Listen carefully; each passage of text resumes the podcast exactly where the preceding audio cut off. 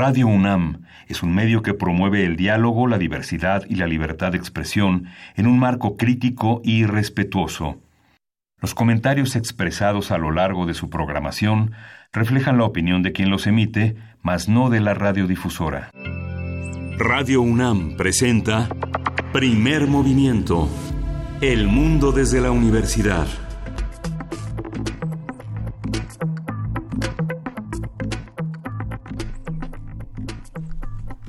Hola, buenos días. Hoy es martes 7 de mayo y son las 7.06 de la mañana en la Ciudad de México. Estoy en la cabina de Radio UNAM con Berenice Camacho. Buenos días, Berenice. Hola, muy buenos días, Miguel Ángel Quemain. Bienvenidos, bienvenidas. Esto es Primer Movimiento. Iniciamos cuando son las 7 con 6 de la mañana y pues bueno, con muchísima información.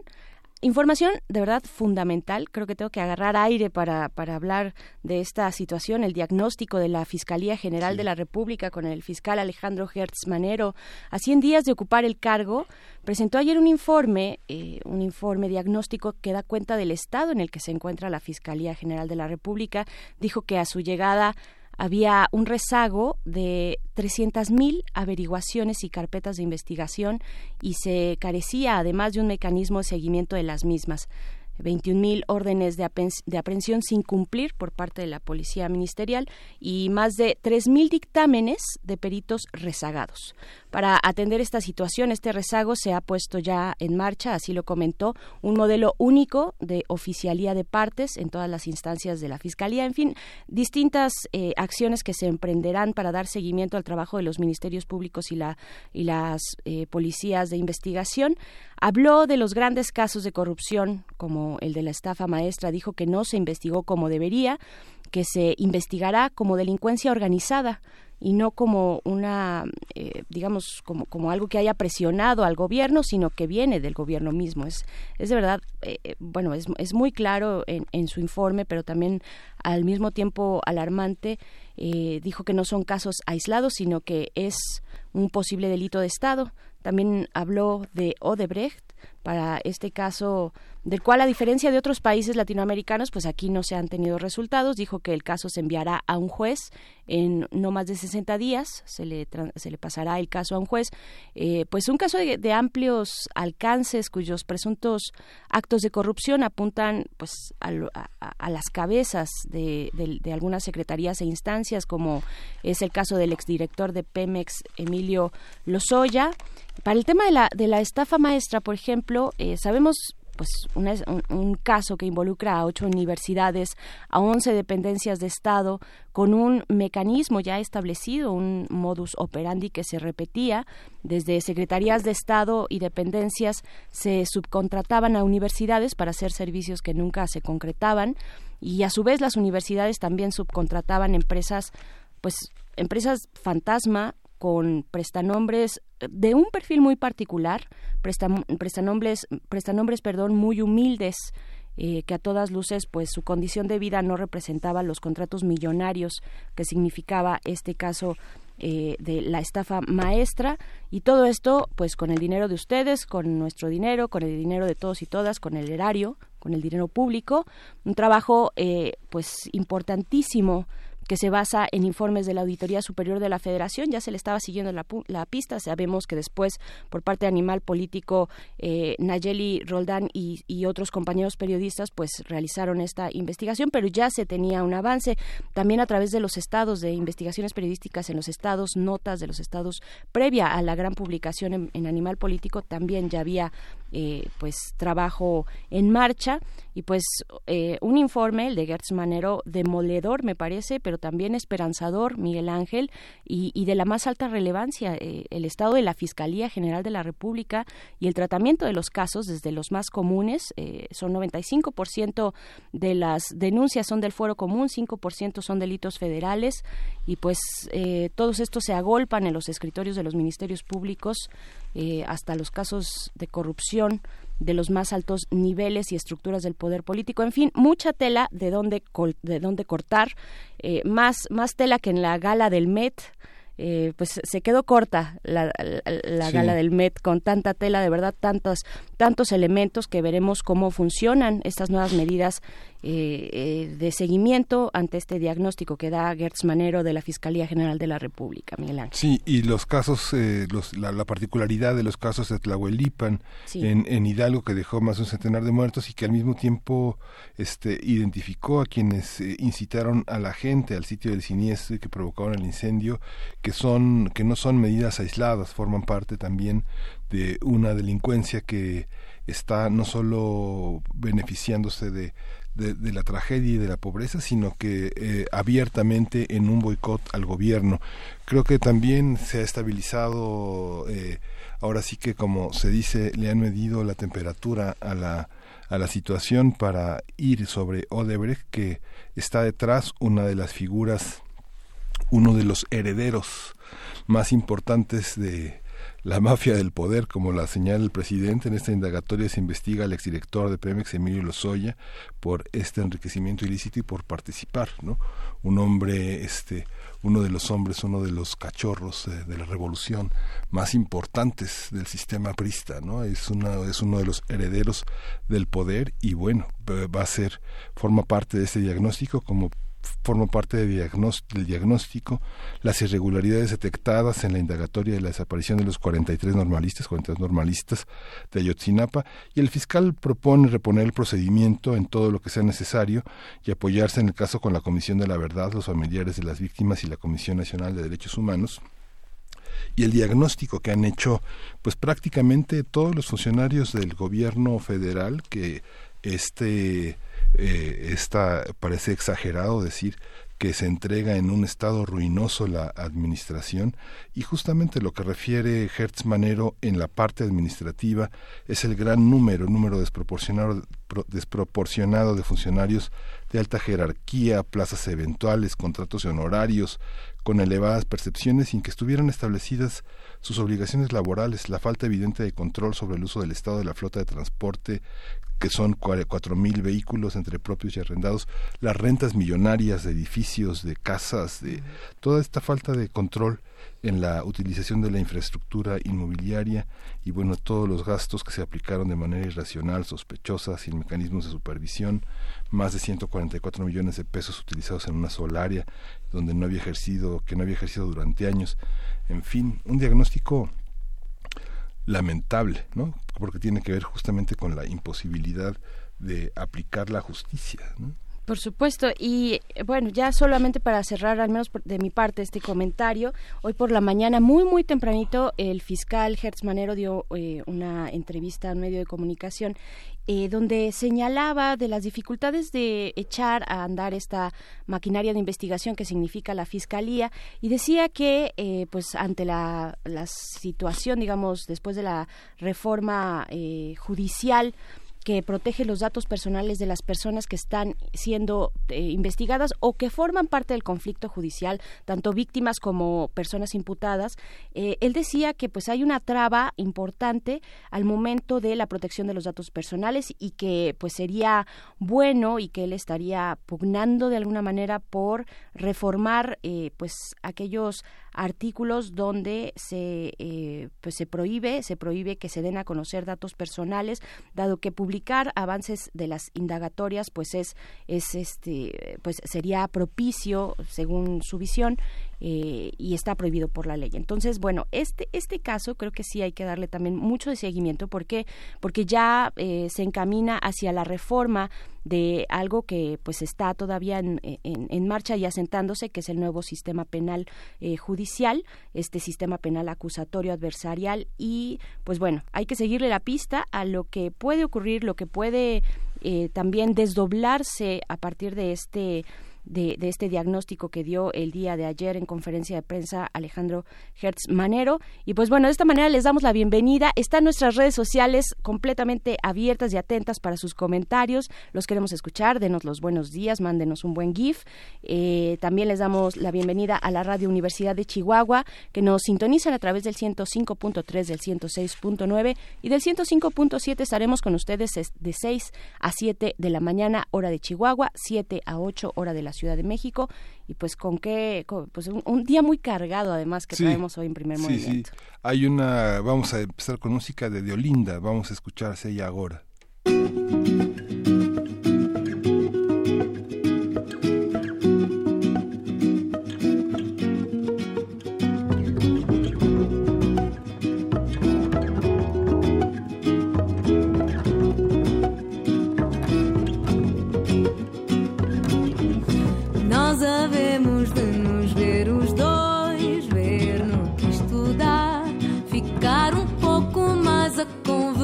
Pensar ter a eternidade para nós. Quem sabe um jantar, se quiseres, pode ser hoje.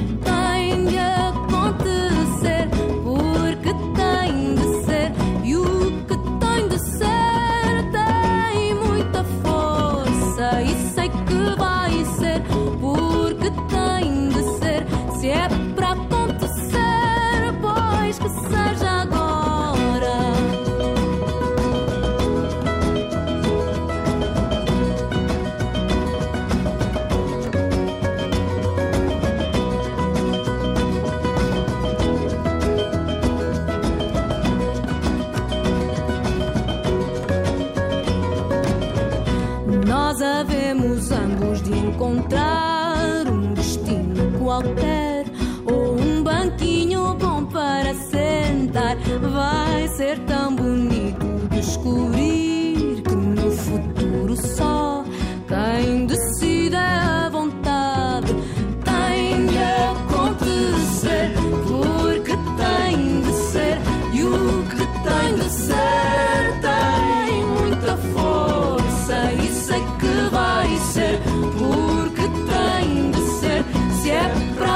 acontecer pois que seja agora. Tem de acontecer porque tem de ser e o que tem de ser tem muita força e sei que vai ser porque tem de ser. Se é para acontecer pois que seja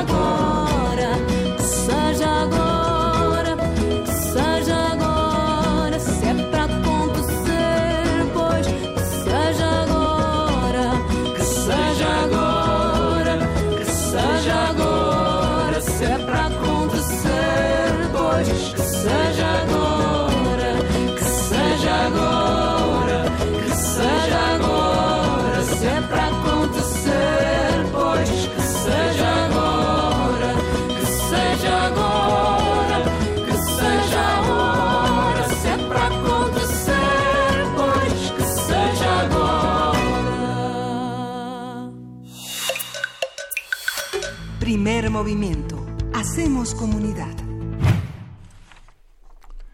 Un derrame cerebral se produce cuando se interrumpe el flujo de sangre hacia el cerebro. Se trata de un accidente cerebrovascular producido en la mayoría de los casos por la formación de depósitos de grasas en las paredes internas de los vasos que aportan sangre al cerebro. Los accidentes eh, cerebrovasculares también se pueden producir por la rotura de un vaso sanguíneo del cerebro causada por hipertensión o si el ritmo cardíaco es débil e irregular, ya que pueden formarse coágulos en el corazón que al llegar al cerebro y tapar una arteria impiden el flujo de la sangre a una zona específica. Los síntomas de un accidente cerebrovascular son debilidad muscular repentina en la cara, brazo o pierna, casi siempre de un solo lado del cuerpo, confusión y dificultad para hablar o comprender lo que se dice, dificultad para ver con uno o ambos ojos, dificultad para caminar, mareos, pérdida del equilibrio o coordinación, así como dolor de cabeza intenso sin causa aparente. Identificar los síntomas de un accidente cardiovascular, cerebrovascular, es fundamental para solicitar ayuda médica lo más rápido posible. Es, eh, vamos a conversar eh, sobre las posibles señales de un evento de este tipo, cómo reconocerlo, dónde pedir ayuda, qué hacer si uno es quien lo padece. Está con nosotros el doctor Juan Manuel Calleja Castillo. Él es neurólogo vascular, es director del programa ICTUS del Centro Médico ABC, médico adscrito al Departamento de Neurología eh, de, y del Instituto Nacional de Neurología y Neurocirugía Manuel Velasco Suárez y miembro de la mesa directiva de la Asociación Mexicana de Enfermedad Vascular Cerebral. Buenos días, Juan Manuel, ¿cómo está? Hola, hola, buenos días, Miguel Ángel. Muchas gracias por aceptar esta conversación tan importante. Cuarto lugar en la, en la, en la prevalencia de muertes en México. Sí, es una cosa muy, muy común. Calculamos más o menos entre 120 mil y 150 mil infartos cerebrales al año en el país, entonces es muy común. Es una, es una barbaridad. Doctor Juan Manuel Calleja, buenos días. Tal vez sería eh, importante empezar a distinguir, por distinguir los distintos eventos cerebrovasculares eh, que, que se distinguen de un derrame cerebral, porque hay, hay una gama, ¿no? Son, son diferentes. Hay, hay, hay una gama y además se les menciona por diferentes nombres. Eh, uno es eh, básicamente el ictus isquémico o el infarto cerebral que la gente conoce comúnmente como una embolia y otro es el ictus hemorrágico, que es la hemorragia cerebral y que la gente conoce como derrame. Entonces hay que saber muy bien que, que la embolia es el infarto y el derrame es más bien una hemorragia. Y en el infarto lo que pasa es que se tapa una arteria y hay una parte del cerebro que sufre y se muere, y en la hemorragia más bien se rompe una arteria y hay un coágulo en el interior del cerebro. ¿Qué pasa? ¿Qué ocurre durante un derrame cerebral? Durante un, durante un derrame cerebral pasa esto, se rompe, generalmente se sube la presión demasiado, se rompe una arteria y hay un coágulo en el cerebro y en el infarto se tapa y hay un y hay un y hay una parte que se muere y el problema es que el cerebro tiene muchas funciones, controla el movimiento, controla la sensibilidad, controla la capacidad de comprender y de hablar, etcétera, y entonces dependiendo de la zona que se afecta del cerebro podemos perder una una de estas funciones. ¿cómo le, cómo le hacemos? Eh, bueno, eh, sí para, para detectarlos, para acudir al médico, pero eh, bueno, sí tal vez empezando por ahí, luego pasar eh, al diagnóstico también, ¿cómo lo diagnostican? Primero que nada es muy importante enfatizar que tenemos que identificar los principales síntomas de, de estos problemas porque tenemos que actuar rápido. Cuando yo o cuando un familiar mío está teniendo esto, lo tenemos que identificar. ¿Y cómo lo podemos identificar? hay algunas cosas que se dan con mucha frecuencia.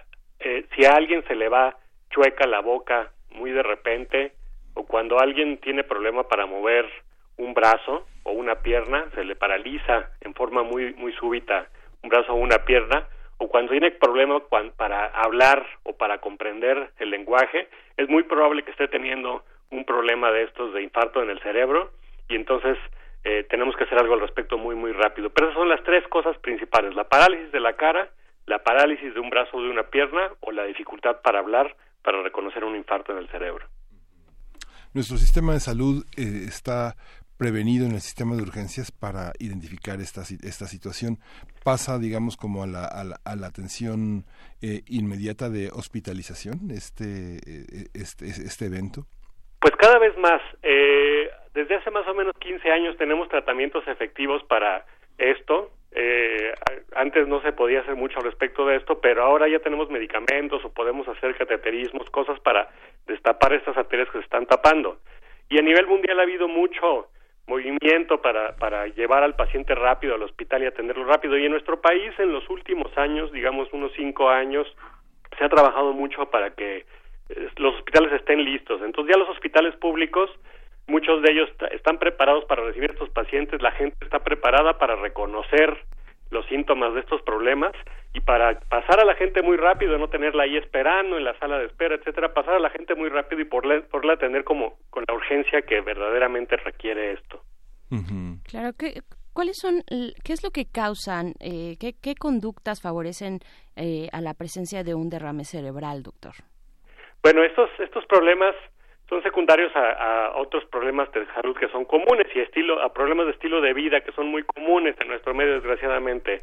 Eh, la presión alta es el principal factor. La gente que tiene presión alta primero tiene que diagnosticarse y luego tiene que tratarse muy bien.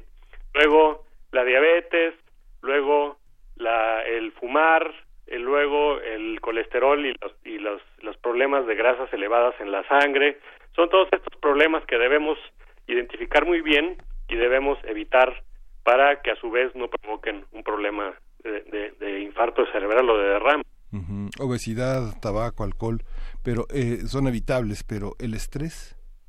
El estrés no tiene tanto que ver directamente. El estrés afecta en otros sentidos, afecta el sueño, afecta la presión arterial, etcétera, y puede indirectamente provocar esto. Pero el estrés no directamente provoca esto, sino que problemas específicos como presión alta, diabetes, tabaquismo, todo esto. Mm. Bueno, todo, todo eso que casi no tenemos en México, ¿no? O sea, se, se, convierte esto en un, en un problema importante. ¿Cómo, cómo, lo, eh, ¿Cómo lo afronta el sistema de salud, doctor?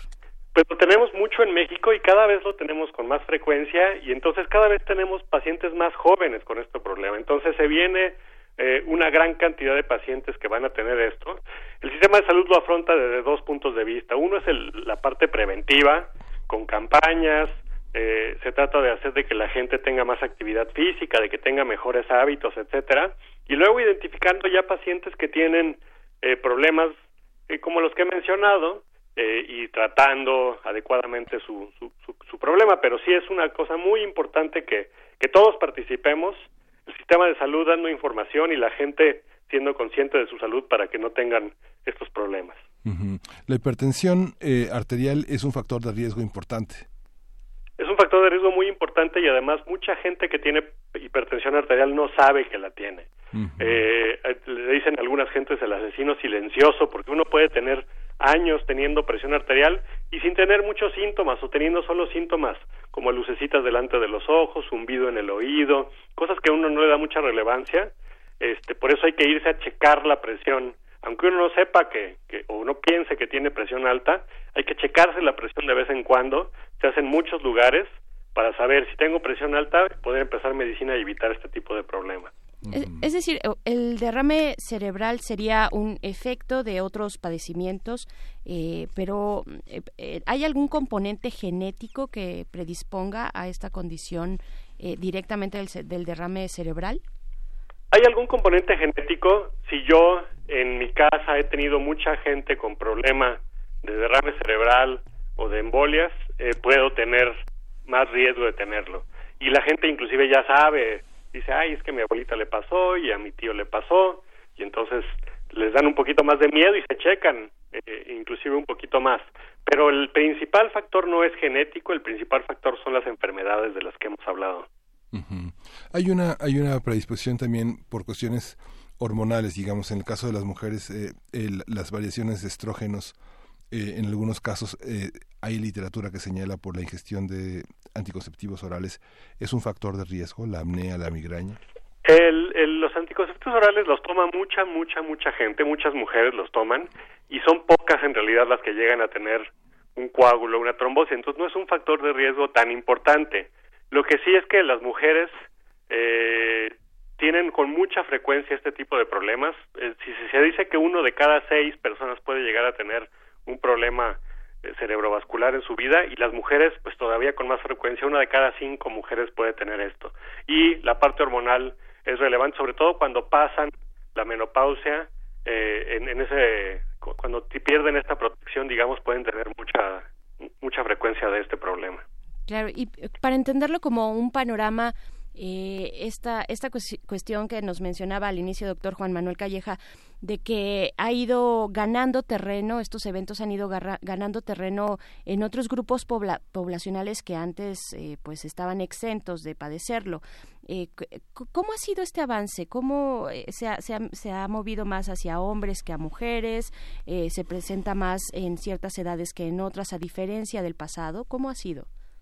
Pues estas son, enfermedades que se presentan tradicionalmente en pacientes mayores de 45 años eh, y, y, lo más común es que se presenten después de los 60.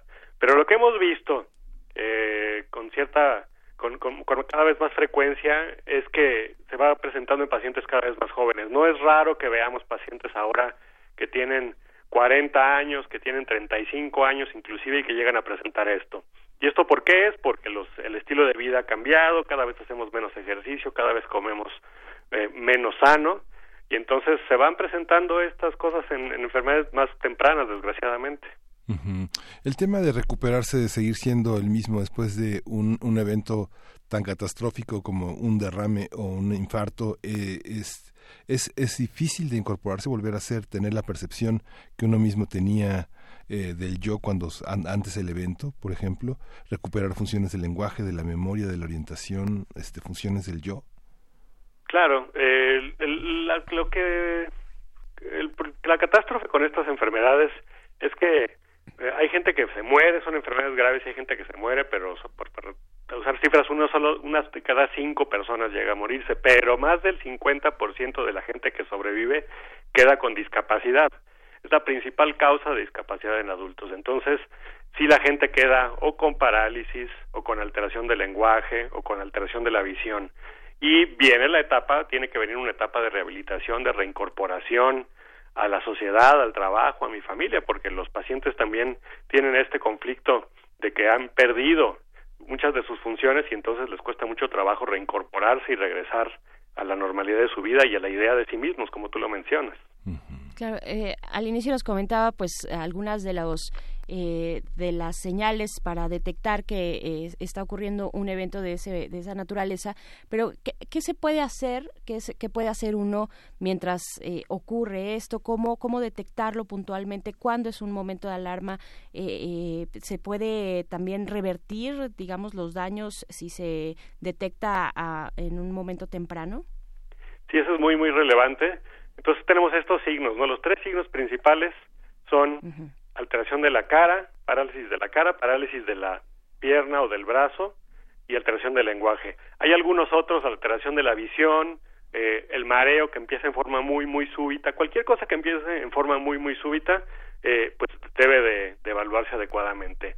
¿Y qué hay que hacer? Hay que saber qué hay que hacer. Hay que llamar al 911, que ahorita está funcionando bien en el país, o hay que acudir inmediatamente a una unidad hospitalaria no hay que ir a un consultorio, no hay que ir a una farmacia, esta es una urgencia y hay que acudir rápidamente a un hospital. ¿Por qué? Porque en los hospitales la gente está lista para recibir a los pacientes y tiene manera de manejarlos y es lo que hace la diferencia. Podemos hacer algo por el paciente si el paciente acude o lo llevan rápidamente a un hospital, a un servicio de urgencias. Mucha gente le echa muchas ganas para recuperarse y busca terapeutas del lenguaje, busca este recuperar esas funciones, pero como usted señalaba, son son discapacidades que son resultado de eventos eh, muy de muerte de muerte de zonas del cerebro, ¿verdad?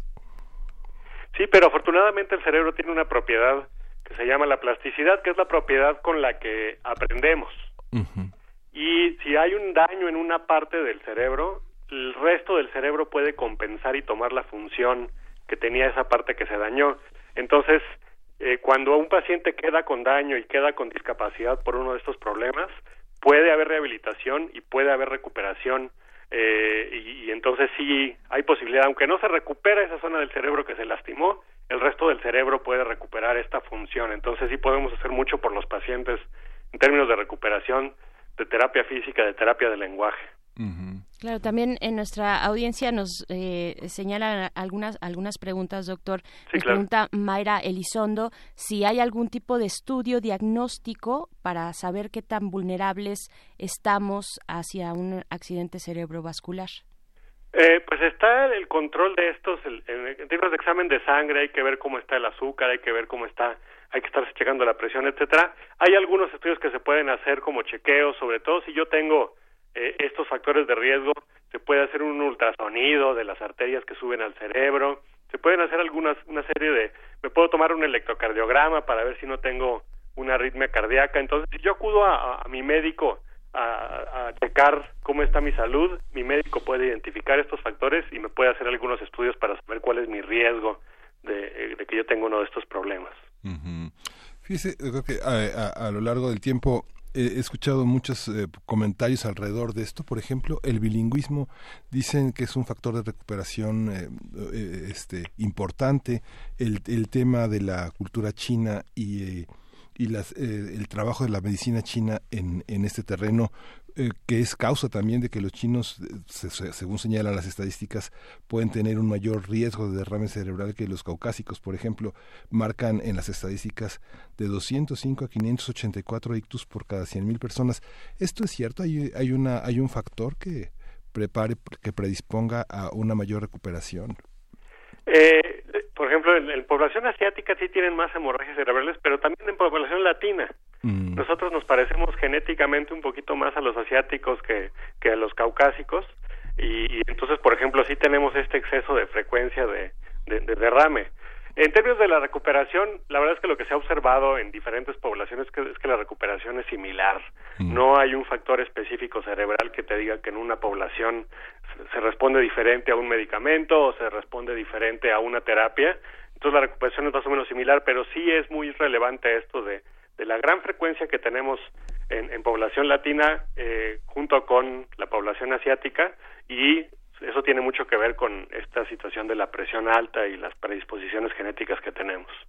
Doctor, si estamos acompañando a alguien que está eh, eh, que está presentando este cuadro de parálisis facial, este, también en las extremidades, todo lo que ya nos comentaba, ¿qué podemos hacer en tanto lo estamos trasladando a un a un hospital, a una unidad de urgencias. que tal vez eh, hay alguna postura recomendada, algo que no deba hacer en ese momento como para controlar en los primeros instantes, eh, pues atajarlo en lo que se llega a la unidad de urgencias?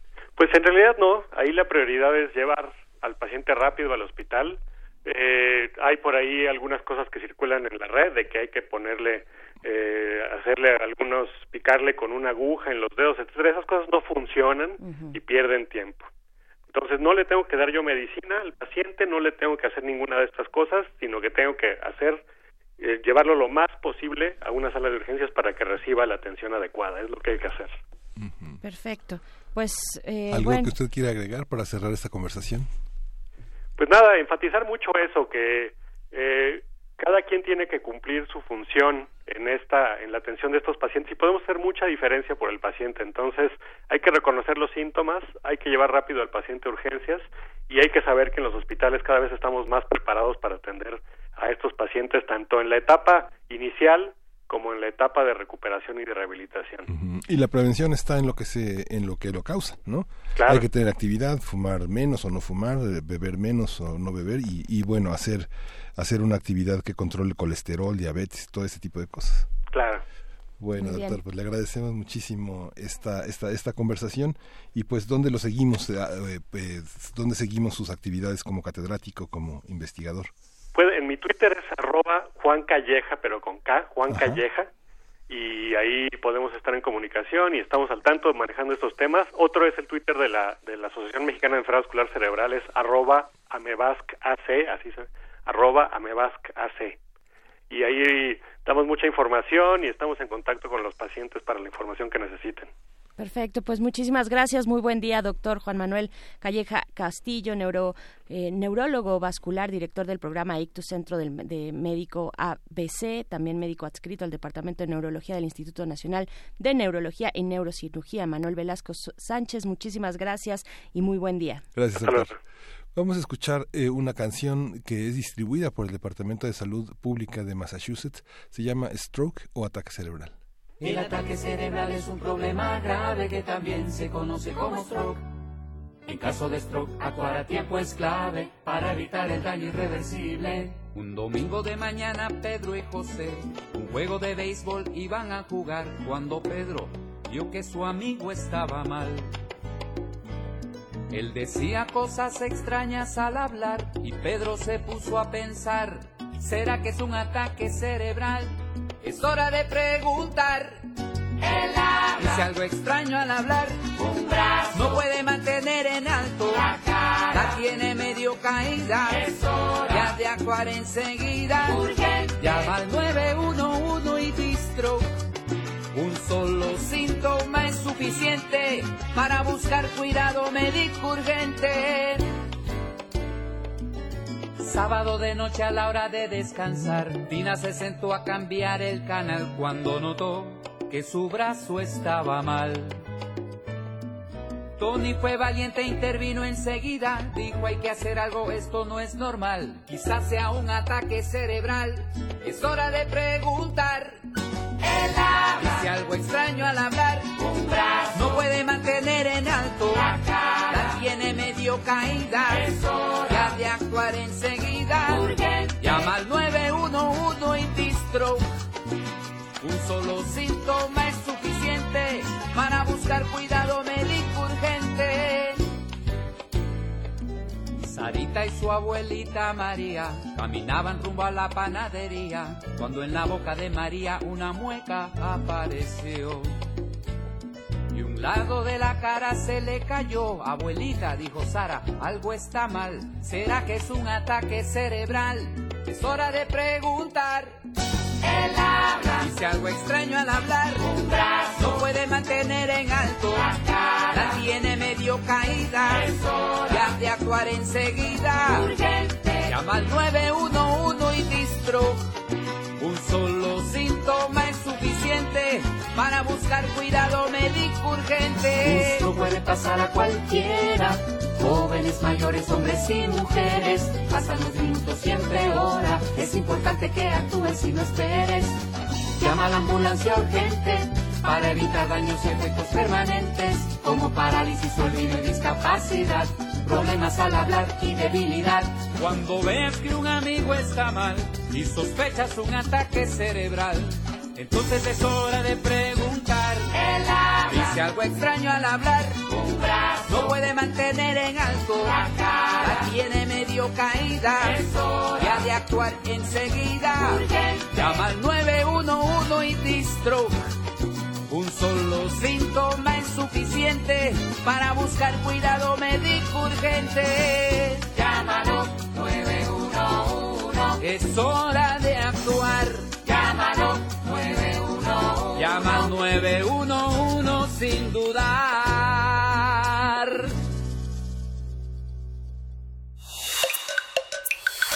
Primer movimiento. Hacemos comunidad. Transformación de conflictos. Ya se encuentra con nosotros en la línea el profesor Pablo Romo, miembro del Consejo Directivo de Serapaz y también es profesor de la Facultad de Ciencias Políticas y eh, de esta universidad, pues para hablar en esta sección Transformación de Conflictos de la Familia y la Paz. Bienvenido, Pablo Romo, ¿cómo estás? Muy buen día. ¿Qué tal? Muy buenos días. ¿Qué tal? ¿Cómo han estado? Pues, Pues- muy bien, muy bien. Aquí este, con, con muchas ganas de dar seguimiento a todas estas propuestas, desde la construcción de paz, la cultura de paz, y en este caso, pues eh, lo que pones en la mesa es cómo se construye desde la familia también. ¿Qué Así es.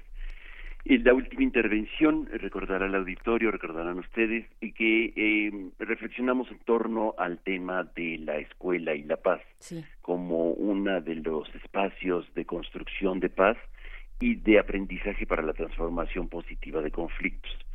Veíamos en esta eh, intervención que eh, concluíamos con ocho elementos fundamentales para eh, que de aprendizaje, de práctica y de sentir en la escuela, que eran eh, las relaciones sociales y el ser ciudadano, la comunicación lingüística, la interacción con el mundo físico, eh, la, la, la acción cultural y artística como elemento fundamental de transformación de los conflictos, el pensamiento matemático que genera un sentimiento heurístico para buscar nuevos planos, nuevas eh, experiencias y nuevos eh, horizontes para eh, o nuevos paradigmas para las relaciones, tratamiento de la información, aprender a aprender y la autonomía y la iniciativa personal. Eso veíamos nosotros en nuestra última intervención a propósito de la escuela y la paz.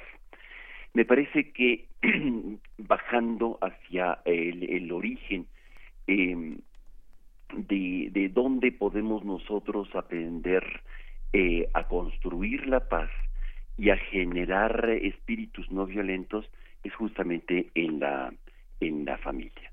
La familia me refiero eh, en el amplísimo sentido de, de- del término, Eh, lo que significa el núcleo eh, familiar en donde crecemos, donde eh, tenemos nuestra primera infancia y nuestras primeras relaciones y convivencia.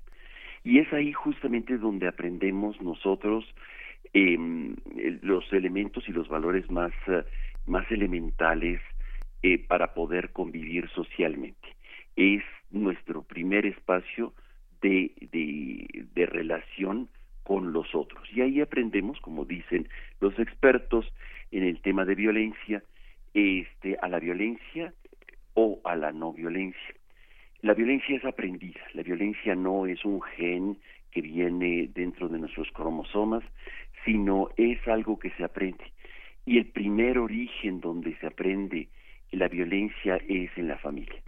La familia eh, se aprende el respeto a la vida eh, como valores fundamentales, la libertad, la solidaridad, la tolerancia, los derechos humanos la- y la igualdad entre hombres y mujeres dependiendo de las familias, de estos núcleos familiares en donde están este creciendo los niños, las niñas, es justamente como vamos a tener después un comportamiento.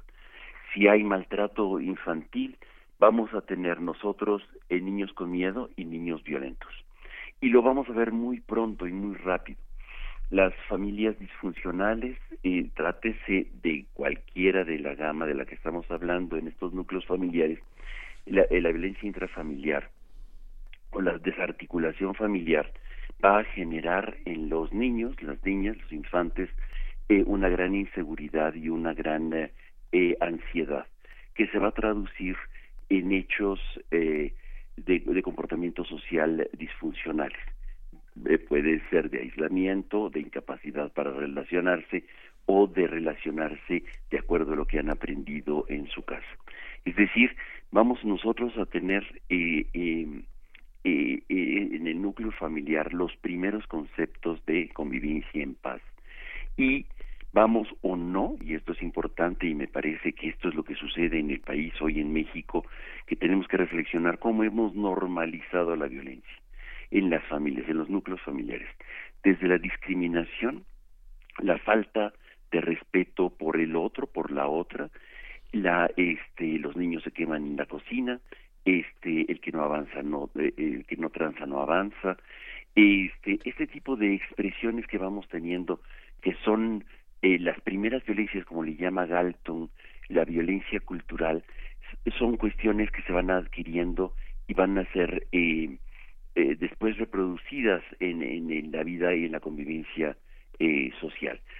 En México tenemos muchísimas expresiones, la cultura mexicana va a generar una normalización de cierto tipo de violencias, este como el como los pequeños robos que después pueden convertirse en grandes y que son normales, ¿no? Robarle a la mamá, eh, quedarse con el cambio, en fin, desde este pequeñas cosas que parecen absolutamente ridículas y y sin eh, y sin una trascendencia, en el fondo normalizan una conducta sobre todo de violencia, una conducta de un doble discurso, una doble moral, un doble eh, eh, rasero dependiendo de con quién es. Y lo hacemos claramente nosotros, por ejemplo, en la discriminación. Inmediatamente vemos a la otra persona, a la otra persona, y hacemos un escáner, este, por decirlo así, de quién es, de qué eh, condición social es, y de cómo me voy a comportar delante de esta persona. Ya desde pequeños aprendemos esto para juzgar o no juzgar, para condenar o para etiquetar, para decir eh, lo que estamos nosotros viendo después eh, en, en, esta, esta cultura que se repite y que, digamos, de alguna manera eh, se puede estar eh, polarizando el país, ¿no? Estas etiquetas uh -huh. de fifi, conservadores o liberales o de izquierda o de derecha, que van generando eh, etiquetas que producen eh, comportamientos eh, diferentes y pueden ser violentos. Hay que tener mucho cuidado esto. Eh, en la cultura mexicana tenemos una normalización de esta de esta mm, de estas expresiones de violencia cultural lo podemos ver en lo que con de alguna manera llamamos la picardía mexicana o la eh, la justificación de la falta de respeto el machismo eh, como expresión de la inequidad o la no igualdad, la falta de respeto, por mencionar solamente algunas de las expresiones que en la familia se aprenden. La declaración de Yamoussoukro, que es una declaración muy antigua ya, que tiene cerca de 30 años, eh, eh, en donde de la UNESCO habla acerca de la paz que nace de las mentes.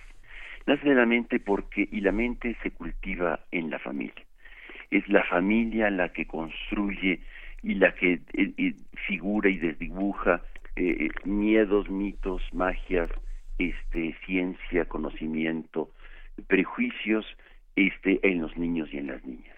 Por eso es fundamental cuando estamos hablando de paz, cuando queremos nosotros construir paz, tenemos que repensar claramente cómo está eh, construyéndose en la familia las relaciones y de dónde pueden las familias tener herramientas para la paz.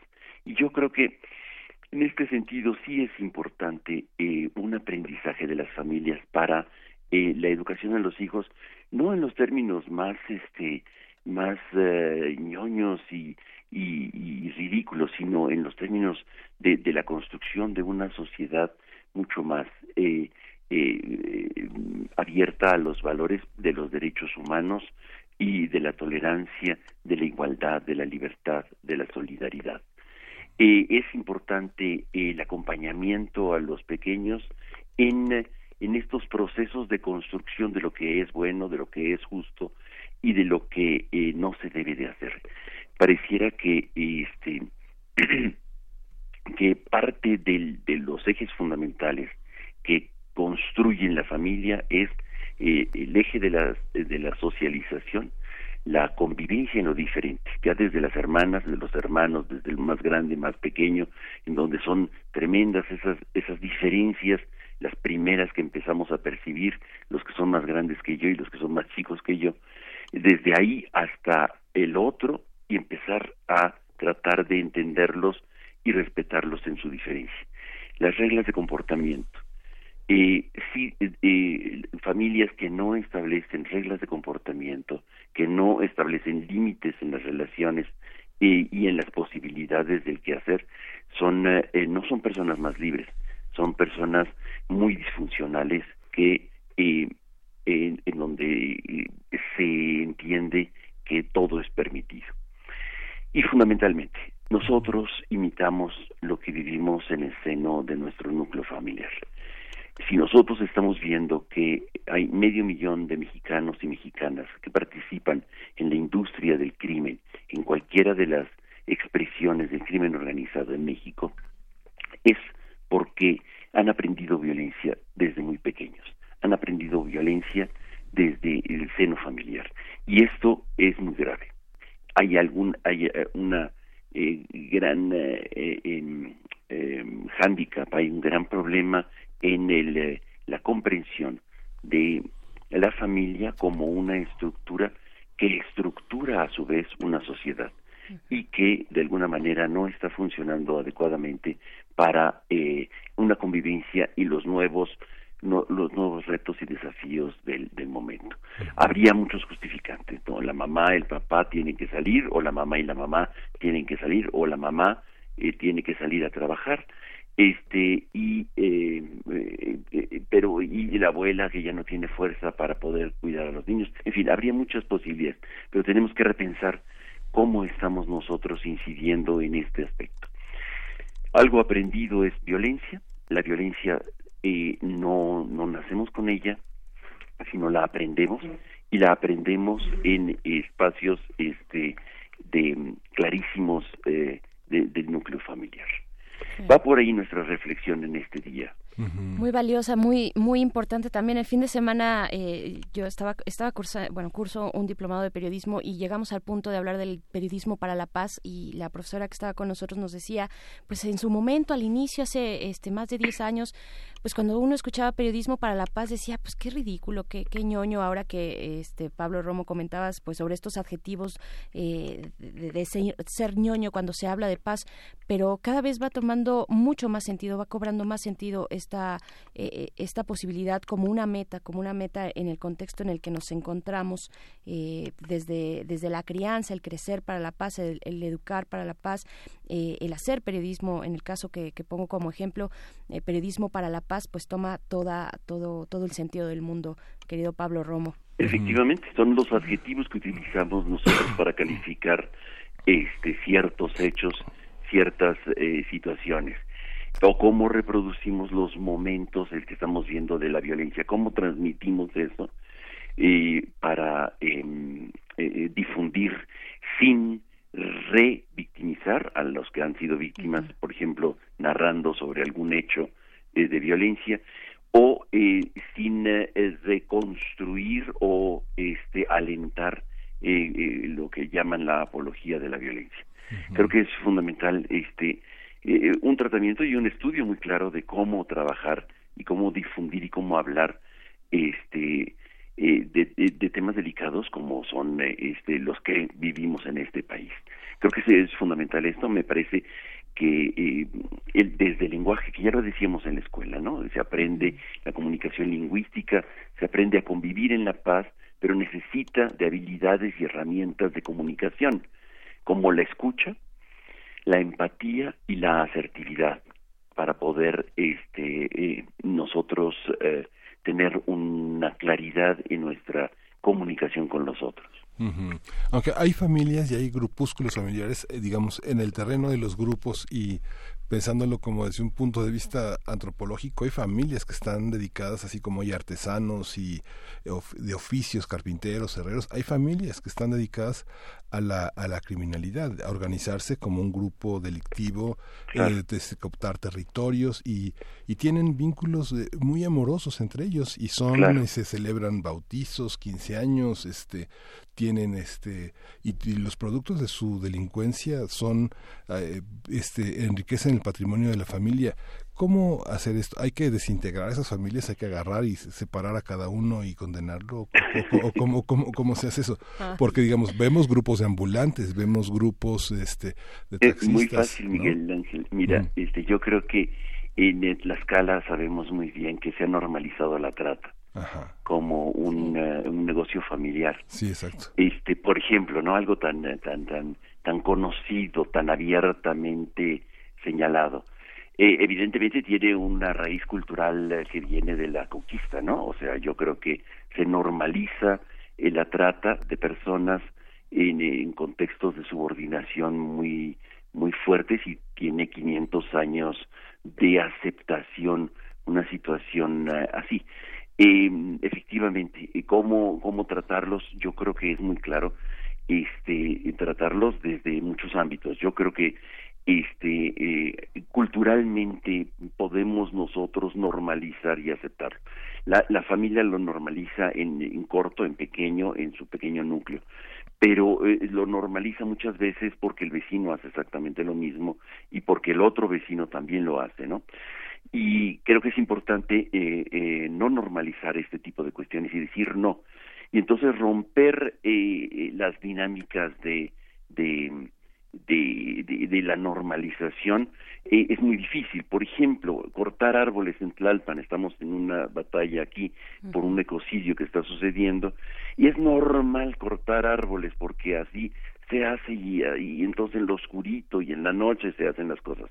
Y me parece que es preciso, e, en este momento hay una batalla importante de, de, de, de, paradigmas, de decir cuál es el paradigma de la ecología de, y, y, que la autoridad intervenga para culturalmente construir un paradigma de respeto a los derechos humanos, de no a la violencia, de respeto por la naturaleza, y eso lo tiene que hacer evidentemente el conjunto de los habitantes con las autoridades responsables.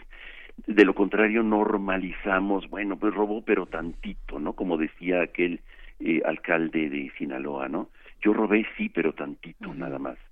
Este, yo creo que este tipo de normalizaciones de la violencia que se construyen en, en colectivo y que se hacen cultura de la violencia, este, em, eh, eh, se, se, tiene que desestructurar, se tiene que deconstruir desde el colectivo diciendo no está bien la trata, no está bien los ecocidios, eh, no está bien eh, eh, la violencia en la calle, eh, todos y la autoridad sancionar. Si si la autoridad no sanciona, si la autoridad no llama la atención y dice este es el paradigma de relaciones que necesitamos, entonces este se, se fortalece más eh, estas violencias y esta esta cultura eh, que eh, se afianza más porque hay hay una sanción por parte de la autoridad para decir si es válido la trata en Tlaxcala no no pasa nada bueno nos hacemos de la vista gorda como aquí en Tlalpan cortar árboles no yo creo que esto es es fundamental nos hacemos de la vista gorda es construir una cultura de impunidad una cultura del no respeto y este y en los pequeños núcleos familiares pues esto trasciende en decir lo que tú me estás enseñando papá no tiene ningún sentido y esta es la tensión que hay entre los hijos que dicen para vivir como tú has vivido durante toda tu vida yo prefiero entrar dentro de, de la dinámica de la violencia aunque y me maten en dos años no pero al menos disfrute mejor pues, pues este este tipo de lógicas es justamente porque la autoridad no sanciona. La autoridad es omisa, la autoridad es incompetente en, en eh, y, y, y, no actúa eh, en, en, en, el conjunto del paradigma de relaciones humanas, sobre todo en los grandes desafíos que hoy está planteando para México y para el mundo. Sí, pues muchísimas gracias Pablo. Nos dieron las ocho en esta conversación. Te agradecemos mucho tu participación y pues nos vemos en la próxima. Muchas gracias a ustedes y al auditorio. Gracias. Vámonos eh, a la segunda hora del primer movimiento. Adiós Radio Universitaria de Chihuahua. Síguenos en redes sociales. Encuéntranos en Facebook como Primer Movimiento y en Twitter como arroba PMovimiento. Hagamos comunidad.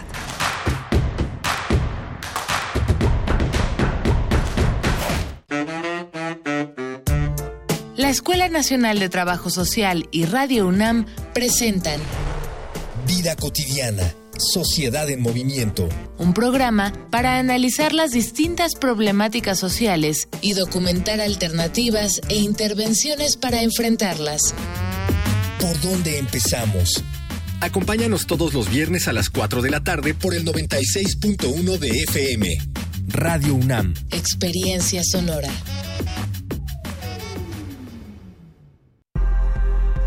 La lucha por la equidad de género se consigue por varios frentes, desde las ideas y denuncias del feminismo hasta la deconstrucción de la masculinidad. Entre hombres, México, un espacio radiofónico para cuestionar la imagen que tenemos acerca de lo que consideramos masculino. De lunes a viernes a las 6.50 horas, retransmisión a las 15 horas por el 860 de AM y a las 6.30 horas con retransmisión a las 17 horas por el 96.1 de FM. Para poder corregir, primero hay que reconocer.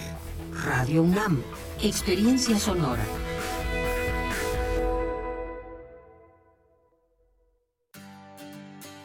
Me gusta. No me gusta. Me importa. No estoy de acuerdo. Me enoja. Me inspira. México es plural y las personas tenemos diferentes opiniones, pero hay algo que nos une. Queremos que nos vaya bien. Porque en la democracia contamos todas. Contamos todos. INE. Prevenir un incendio forestal es más fácil que combatirlo. Está en nuestras manos. En bosques y selvas no arrojes colillas de cigarro ni basura. El fuego puede iniciarse con el efecto lupa que provocan los desechos en vidrio y el sol. Si detectas un incendio forestal, llama al 911 o al 01800 4623 6346. Sistema Nacional de Protección Civil. Secretaría de Seguridad y Protección Ciudadana.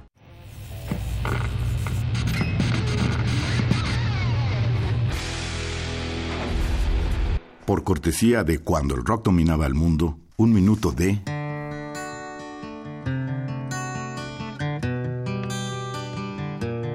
Dangers After, Hard Monkeys, 1971.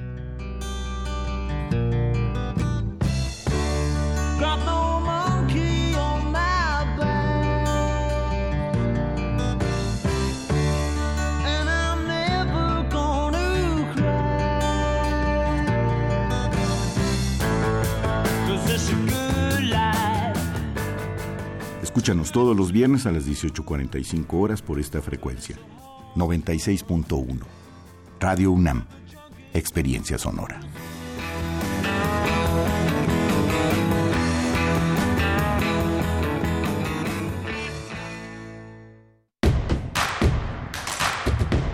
Queremos escucharte. Llámanos al 55 36 43 39 y al 55 36 89 89. Primer movimiento. Hacemos comunidad. Son las 8 de la mañana con cuatro minutos. Iniciamos aquí la segunda hora de primer movimiento después de haber tenido conversaciones muy interesantes. Estuvimos platicando acerca de eventos cerebrovasculares eh, pues en el caso específico del derrame del derrame cerebral que tuvo además muchos comentarios en nuestras redes sociales y muchas dudas también por ahí. El doctor Juan Manuel Calleja pues estuvo eh, participando dando su cuenta de Twitter. Muchísimas gracias. Y pues bueno seguimos seguimos con los contenidos de esta de esta mañana, de esta segunda hora, no sin antes dar la bienvenida a quienes nos sintonizan a través de la radio Nicolaita. Un, un abrazo hasta Morelia. Díganos cómo amanecen, cómo amanecen en Morelia. Estaremos con ustedes durante la primera, la siguiente hora, si es que nos lo permiten. Arroba P en Twitter y Primer Movimiento Radio UNAM en Facebook, así nos pueden encontrar y pues bueno, continuamos, continuamos con distintos contenidos, Miguel Ángel. Sí, es eh, inevitable recordar el comentario con el que abrimos esta mañana, el de la Fiscalía General. Vale la pena seguir, eh, entender todos estos diagnósticos. Eh, hay un culpable, yo creo que hay una, hay una trayectoria histórica en la que el Estado mexicano ha ido construyendo su impunidad mediante reglamentos, leyes, usos, de, usos y costumbres, cosas no dichas, y que finalmente impiden la realización de la justicia de cuestiones muy muy conmovedoras que nos han afectado pues prácticamente a todos desde el tema de Ayotzinapa, Odebrecht, eh, Tlahuelilpan, eh, son cada vez más cosas que hieren la que hieren la, opinión pública el, corazón de todos los mexicanos que queremos que este país sea mejor y que bueno forma parte de todos los problemas que tenemos que analizar todos los días en este espacio universitario. Sí desde esos desde, esos problemas o casos emblemáticos de la corrupción y la impunidad en nuestro país o del abuso de la fuerza eh, de, de, cómo el Estado mexicano se ha conducido en los últimos años y ha eh, pues cometido violaciones graves a los derechos humanos hasta los casos más sencillos y hasta ver también pues cómo está funcionando una institución de la magnitud y de eh, el calibre como, como lo es la Fiscalía General de la República, cómo, eh, cuáles son las plazas, las plazas eh, que efectivamente se están ejerciendo, cuáles son las que son las que las que básicamente tienen son son inútiles, las que no funcionan, las que vaya hay hay que hacer todo este recorrido. A mí me pareció muy interesante la conferencia de prensa de Alejandro Hertz Manero el día de ayer. Eh, hay que hay que seguir rascando en, lo que va saliendo de este de este informe, de este mm, eh, diagnóstico que presentó eh, pues después de 100 años, de, 100 días, perdón, de 100 años, imagínate, de 100 días de eh, haber eh, tomado el cargo, ¿no? Y pues bueno, en la siguiente hora estaremos conversando con el profesor, con el doctor Lorenzo Meyer, profesor investigador universitario, pues estaremos platicando, nos va, nos plantea el tema de la marcha, de la marcha del silencio que tuvo lugar este domingo este domingo pasado, el 5 de mayo, y también después en nuestra nota nacional hablaremos de la reforma fiscal, el gran, uno de los grandes, grandes temas que tiene como reto nuestro país, esto con el comentario de Salvador Rotter Aubanel, catedrático en licenciatura y posgrado de la Facultad de Contaduría y Administración de esta universidad, Miguel Ángel. Sí, vamos a continuar también con el tema del asesinato del, eh, del periodista Telésforo Santiago, maestro y fundador de la radio comunitaria Estero, Estéreo Cafetal, La Voz Zapoteca en Oaxaca. Vamos a contar con el comentario de Renan Martínez, director de Signos y Sentidos Comunicación Estratégica. Es un acontecimiento, es una situación que desde hace por lo menos una década no deja, eh, no deja tranquilas al, trabajo de las radios comunitarias, amenazas, eh, autoridades municipales, estatales, federales, en contra de una radio que tiene un enorme arraigo popular y que, y que es un medio de comunicación de la sociedad y de, y de comunidades que tienen una enorme posibilidad de conservar su lengua a través de la comunicación diaria en sus propios, en sus propios conceptos culturales. Pues sí, y vámonos entonces, vámonos ahora con el comentario del doctor Lorenzo Meyer, que ya está en la línea. Primer movimiento. Hacemos comunidad. Nota Nacional. Profesor Lorenzo Meyer, muy buenos días. Estamos en martes, eh, eh, los martes de Meyer. Días. ¿Qué tal? Estamos en cabina, Miguel Ángel Quemain y Berenice Camacho, pues para eh, pues conversar sobre este tema que nos propones, la marcha de, del, de Antier, del domingo 5 de mayo, la marcha del silencio. Pues bien, eh, creo que vale la pena eh, escarbar un poquito en esta marcha, porque también se le puede ver como indicador, como síntoma de una posición cada vez eh, más crispada eh, de una eh, parte de la ciudadanía mexicana que se manifiesta francamente inconforme con los resultados de la elección del año pasado. Su número, eh, los participantes en esta marcha en la Ciudad de México o en otras ciudades del país para eh, manifestar su enojo por eh, la política que sigue el gobierno federal, su número no fue eh, de grandes proporciones, no fue una gran marcha, pero de todas maneras eh, puede ser eh, la punta de un iceberg de descontento muy natural que es casi inevitable. Si tomamos en cuenta que se trata lo que estamos viviendo en México hoy de un cambio no nada más de gobierno, sino un cambio de régimen, es decir, de un cambio en los objetivos de, de largo plazo de la política. La, el marco jurídico, la constitución sigue vigente, no hay, como en otros momentos de cambio de régimen aquí o en otros países, pues una destrucción del marco legal para proponer la creación de otro y de manera eh, dramática lanzar al país por otros caminos distintos de los que la inercia anterior venía siguiendo. No, aquí tenemos la misma constitución con un montón de reformas, las que se están haciendo ahora pues se añaden a cientos de reformas que se le han hecho a la constitución de 1917, pero el tono del discurso, del discurso político eh, y el contenido de ese discurso sí nos muestran un cambio de rumbo y hay gentes que estaban en contra desde el principio, desde que se consideraron que perdieron la elección del año pasado y que cada día parece aumentar más eh, su enojo. Entonces, en esta marcha pues eh, básicamente pidieron la renuncia de Andrés Manuel López Obrador, que conste que él ha estado eh, insistiendo contra algunos de sus críticos que dicen que no debe de ser así, en que a la mitad del eh, gobierno pues se haga una una nueva una nueva elección que se permita a la ciudadanía decidir si quiere que se continúe hasta el final del sexenio con el mismo equipo o quieren eh, sustituir al presidente. Esto es inédito, no se había eh, hecho tal propuesta nunca en, en México. Pero bueno, para los descontentos, eh, mitad de sexenio es lejísimos.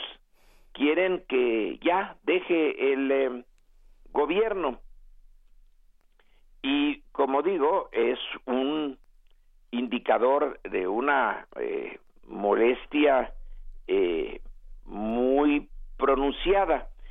Creo que es inevitable y ojalá me equivoque pero supongo que esto va a seguir que los eh, sectores que están irritados nerviosos que desean que lo que ocurrió en 2018 no hubiera ocurrido, van a seguirse manifestando. Eh, con como lo hicieron el 5 de mayo o de otras eh, maneras en los medios de comunicación y sobre todo en, eh, en las llamadas redes sociales.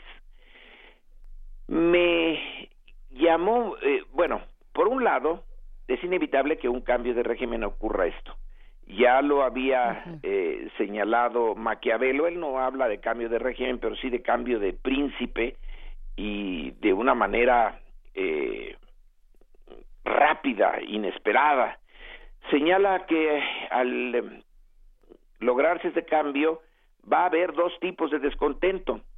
Los que perdieron con el cambio del gobernante, de su equipo, del enfoque de la política, bueno, pues eso es, esos son obviamente los que más van a estar molestos. Pero del otro lado, de los que eran enemigos del eh, sistema anterior, que apoyaron el cambio, pero que no tuvieron o consideraron que no habían recibido lo que se les había prometido, que el discurso, el nuevo discurso político y las acciones eh, políticas son insuficientes, que el nuevo gobierno es blandengue, que no les reconoció a ellos su sacrificio, eh, también van a estar en contra. Entonces va a haber eh, eh, por lo menos dos polos que están distantes, pero que se tocan en un punto y que es eh, su enojo, su inquina eh, por el cambio. Bueno, eh, esto que señala o señaló Maquiavelo, pues está dando aquí.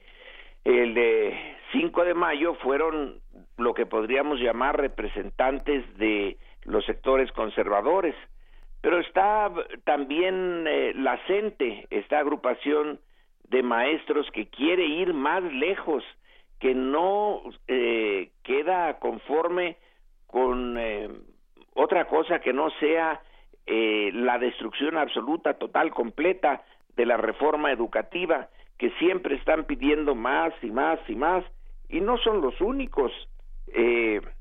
hay otras organizaciones que señalan, no, a nosotros no nos han consultado sobre el nuevo aeropuerto, sobre el tren Maya, sobre el Istmo, eh, es insuficiente la eh, política de protección a la naturaleza, la refinería de dos bocas es un acto de destrucción de la ecología y así eh, el eh, nuevo gobierno yo creo que va a tener que ir navegando entre estas eh, dos eh, corrientes. Hay una, eh, yo no la había visto hasta el día de ayer, una entrevista que hace eh, Hernán Gómez Bruera, que es columnista de El Universal, salió el día 5 a hacer unas entrevistas a los marchistas. Y estas se encuentran en eh, la página de, del Universal en línea. Y hay, hay un elemento, pues no sorprendente, pero sí inquietante. Eh, Hernán hace una serie de preguntas a alguien que lleva, a unas personas que llevan una pancarta, más bien un desplegado, una manta bastante grande, en donde se señala que quienes apoyan a López Obrador, porque bueno, no puede negar que tiene un apoyo, después de todo, no lo han acusado de haber falseado los resultados porque los resultados estaban en eh, la maquinaria que eh, vigiló las elecciones del año pasado, pues no estaba en manos de Andrés Manuel López Obrador, sino exactamente lo contrario. Entonces no puede negar que tuvo en las urnas ese voto, pero que la calidad del voto es eh, francamente deleznable. Y la manta señalaba que quienes lo apoyan eh, no tienen cerebro, son gentes eh, pues eh, de una visión intelectual muy pequeña. Y Hernán Gómez Bruera se acerca al que es el responsable de haber diseñado esa, esa manta. Y él dice, yo soy empresario soy empresario de la construcción y tengo bajo mi mando a muchos eh, trabajadores, muchos obreros, y yo sé que no tienen el, que tienen un cerebro chiquito. Luego, a lo largo de la conversación, bueno, no quiere decir que tengan el cerebro eh, en gramos, eh, medido en gramos más pequeño que, que el cerebro de él, sino que no lo ejercitan que el cerebro es un músculo y que los músculos que no se ejercitan pues se atrofian, entonces que hay una buena cantidad de mexicanos que tienen el cerebro atrofiado porque no piensan, eh, son como autómatas y él pone a sus trabajadores de la construcción, a los albañiles, como ejemplo de este tipo de mexicano. Eh, y por lo tanto, su voto, aunque la democracia dice que un voto es un voto y todos son iguales y el de Carlos Slim y el de nosotros es el mismo, él eh, señala que no, que no es igual, que hay una diferencia de calidad en los votos, que los mexicanos que votaron en contra de Andrés Manuel López Obrador son gentes mucho más desarrolladas, más pensantes. Y si le damos vuelta a eso, bueno, pues podemos irnos al siglo XVI, en donde una vez eh, que se lleva a cabo la conquista del centro de México, eh, se decide que hay dos tipos de individuos ahí. Primero, que a lo mejor los indios no eran humanos, pero ya que se decide que sí son seres humanos, que tienen alma y que son hijos de Dios igual que todos los demás, se señala que hay personas de razón y personas que no tienen esa capacidad de razonar, que los indios son de los segundos y los conquistadores y sus descendientes son de los primeros, son gente de razón y que por lo tanto tienen diferentes responsabilidades eh, y derechos. Bueno, eso era el siglo XVI, pero en el siglo XXI tenemos lo mismo. O si se quiere ser más eh, duro, hay ahí un, una semilla de fascismo, de que hay seres superiores y seres inferiores y que en la política no se les puede tomar eh, de la misma manera que si una eh, sociedad va a ser dirigida bien, tiene que ser dirigida por los seres de intelecto superior. Eso es lo que implica la manta. Eh, y eso es lo que defiende este personaje que la, eh, la hizo. Y eso es lo que da el, la textura del ambiente de la manifestación que haya una parte de la ciudadanía que esté en contra del nuevo gobierno, bueno, pues es lo natural, es lo lógico. Pero ese tipo de argumentos, ¿cómo, ¿con qué se puede eh, en una más o menos democracia que es la nuestra, cómo se puede argumentar eh, que haya ganado el peor, que haya recibido votos de varios millones, 30 millones de mexicanos.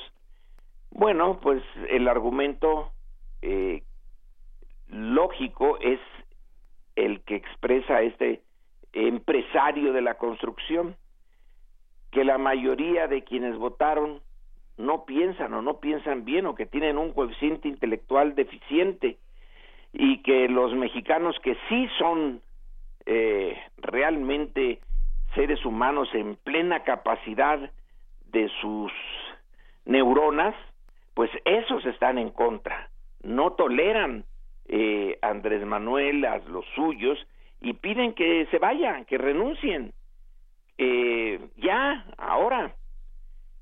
Bueno, pues creo que tenemos que irnos acostumbrando todos, ellos, los eh, inconformes, ya sea los de la derecha o los radicales eh, como la gente y quienes están en el centro, todos tenemos que irnos acostumbrando a que el ambiente político va a ser de crispación y yo no le veo otra salida. Me gustaría que no fuera así, que hubiera una cierta, eh, pues en fin, aceptación de que eh, el proceso electoral lleva eh, a que unos ganen y la minoría se aguante, haga eh, su organización y en la siguiente consulta electoral a la mejor gana. Y entonces quien tiene hoy el poder, bueno, pues se quede en la oposición y esa sería la normalidad que esperamos eh, de una democracia pero parece que no estamos, eh, bueno, eh, que es muy pronto para acostumbrarnos a eso y que la irritación es ahora una compañera del proceso político. ¿Cómo lo fue? Y con esto concluyo, a mí me llama la atención que también al momento de iniciarse eh, la revolución y de llegar el primer gobierno, que es el de Madero, al poder, también hubo una enorme cantidad de manifestaciones en contra eh, de eh, el anhelo de volver a la estabilidad porfiriana, de que todo estuviera en orden, de que no hubiera campesinos armados, de que la tila del sur, Zapata, desapareciera del cuadro político, que México se hiciera predecible, predecible como era con don Porfirio, y que este chaparrito de madero nada más había venido aquí a eh, soliviantar, pero no a proponer eh, realmente un salto cualitativo y superior de México, sino llevar al país al barranco y esa eh, ese caldo de inconformidades, bueno, pues eh, en buena medida propició el golpe de 1913 y luego que las cosas se fueran radicalizando hasta que realmente desapareció el antiguo régimen. No digo que eso vaya a pasar ahora y espero que no, pero hay similitudes en este malestar de los eh, grupos conservadores frente a un cambio que no esperaban, que no deseaban y que no saben cómo enfrentar. Y es mi comentario pero, pero este en uso, ocasión. Pero, Lorenzo, pero este uso de la, del método de utilizar la, la marcha y reunir gente en desacuerdo en distintos puntos del país eh, es, es una lección que parece aprendida pues de la, de la oposición fundamentalmente de la izquierda pero al mismo tiempo utilizan también otros recursos propagandísticos que son como eh, los, los propios medios de comunicación, hay, hay columnistas, hay medios que eh, se han caracterizado por más, por ser más un negocio que una empresa periodística y son los grandes promotores también de este conjunto de ideas. Este efecto de las marchas, eh, ¿tú crees que tiene una, cómo es recibido por la opinión pública, por los, por la gente que se ha acostumbrado a ver eh, indígenas que protestan desnudos o semidesnudos en reforma, por las marchas eh, homosexuales, por las marchas de la dignidad, todo este tipo de heterogeneidad que caracteriza a Paseo de la Reforma en la oposición. ¿Cómo recibida esta, esta marcha? Vimos a Glutier eh, protestando al panismo, protestando de una manera totalmente legítima, apropiándose del ángel de la independencia. ¿Cómo, cómo se ve esto? ¿Cómo es leído? Creo yo que eh, tiene razón de que las marchas, bueno, pues ya debíamos estar bien acostumbrados. El, eh, el razonamiento que creo que en esas entrevistas, porque no es una, son varias las que hace Hernán Gómez Bruera a los marchistas, esa parte sí me eh, llama la atención, porque marchar, bueno, pues yo también he marchado, yo eh, me considero veterano de marchas, ya ahorita con los años encima eh, voy menos. Pero bueno, era una manera de, entre otras cosas, de sacar el vapor, la presión, de que decirle al poder aquí estamos y aunque no eh, podamos cambiar las cosas, que se tome en cuenta, en cuenta nuestro descontento, ténganlo en cuenta. Pero ese razonamiento eh, de descalificar pues la realmente la, la primera victoria eh, vía las urnas de la oposición porque eh, en eh, 1911 pues sí se hacen unas elecciones después de que eh, Porfirio Díaz se marcha pero la verdad es que Madero gana porque no hay otro opositor de talla porque Bernardo Reyes pues eh, decidió ya no competir. Luego vienen todo el montón de elecciones que hemos tenido a lo largo del siglo XX que eh, francamente son bastante eh, pues mal hechas y es hasta ahora que hay una elección en donde a pesar de que sí hubo intentos de eh, de fraude, como lo mostró el Estado de México en, eh, eh, en el 2017 y en el 2018, se lleva a cabo, se da este gran salto cualitativo y entonces la respuesta es profundamente clasista, racista, de decir, eh, sí, sí ganaron, pero ganaron porque no piensan, porque tienen, están descerebrados, porque no son gentes de razón. Esa forma de eh, calificar la victoria indeseada eh, de eh, la oposición en el 2018 y que es conforme a las normas de la democracia en el mundo, pues también esa se descalifica. Creo que muestran que hay una eh, un resentimiento eh, que no puede eh, no puede no quiere eh, proponer otras vías pero que implícitamente las está pidiendo que la vía democrática no es la vía aceptable que dadas las diferencias de calidad en la población bueno pues deben de eh, gobernar los mejores aunque sean los poquitos. Y ahí sí hay una un, un germen eh, de antidemocracia con el que no se puede no se puede razonar no hay forma de eh, de tener un gran consenso sobre los medios para llegar al, al poder hay como una ruptura espero que sea una minoría realmente una minoría pero que a esas alturas no debería de no debería de ser asunto que estuviéramos discutiendo eh, que eso debía de estar ya superado y no está superado.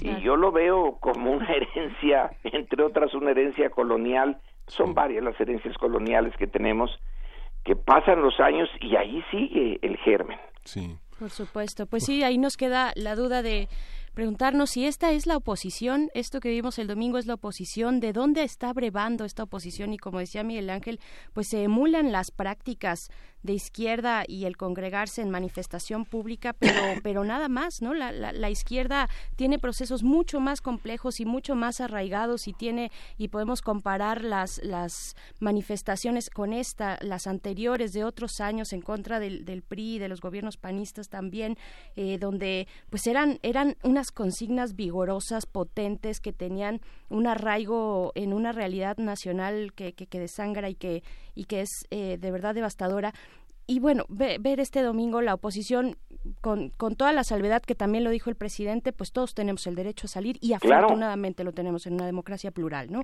Pero bueno, pues con, eh, con estas dudas nos quedamos. Doctor Lorenzo Meyer, muchísimas gracias. Eh, buen día y hasta dentro de dos semanas. Gracias, Lorenzo.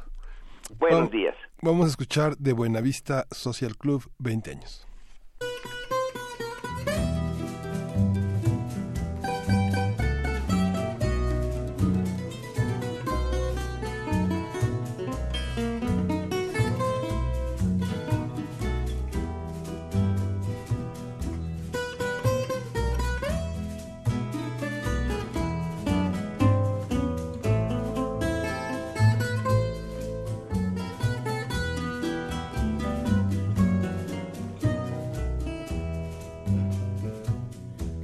Te importa que te ame si tú no me quieres ya? El amor que ya pasado no se debe recordar. Fui la ilusión de tu vida, un día lejano ya. Hoy represento el pasado no me puedo conformar. Hoy represento el pasado, no me puedo conformar. Si las cosas que uno quiere se pudieran alcanzar, tú me quisieras lo mismo que de veinte años atrás. Qué tristeza miramos un amor que se nos va. Es un pedazo del alma que se arranca sin piedad. Es un pedazo del alma que se arranca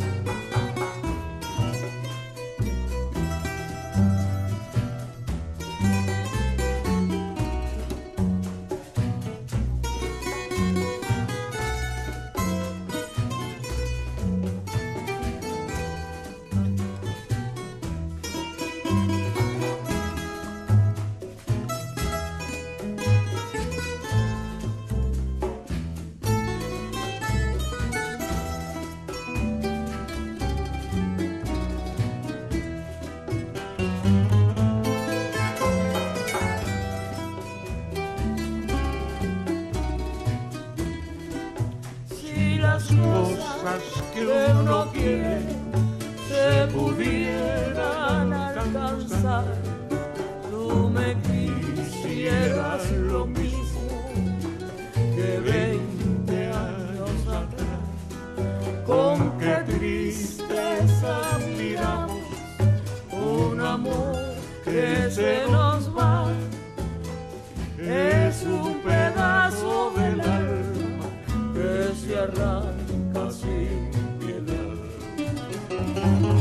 Es un pedazo del alma que se arranca sin piedad.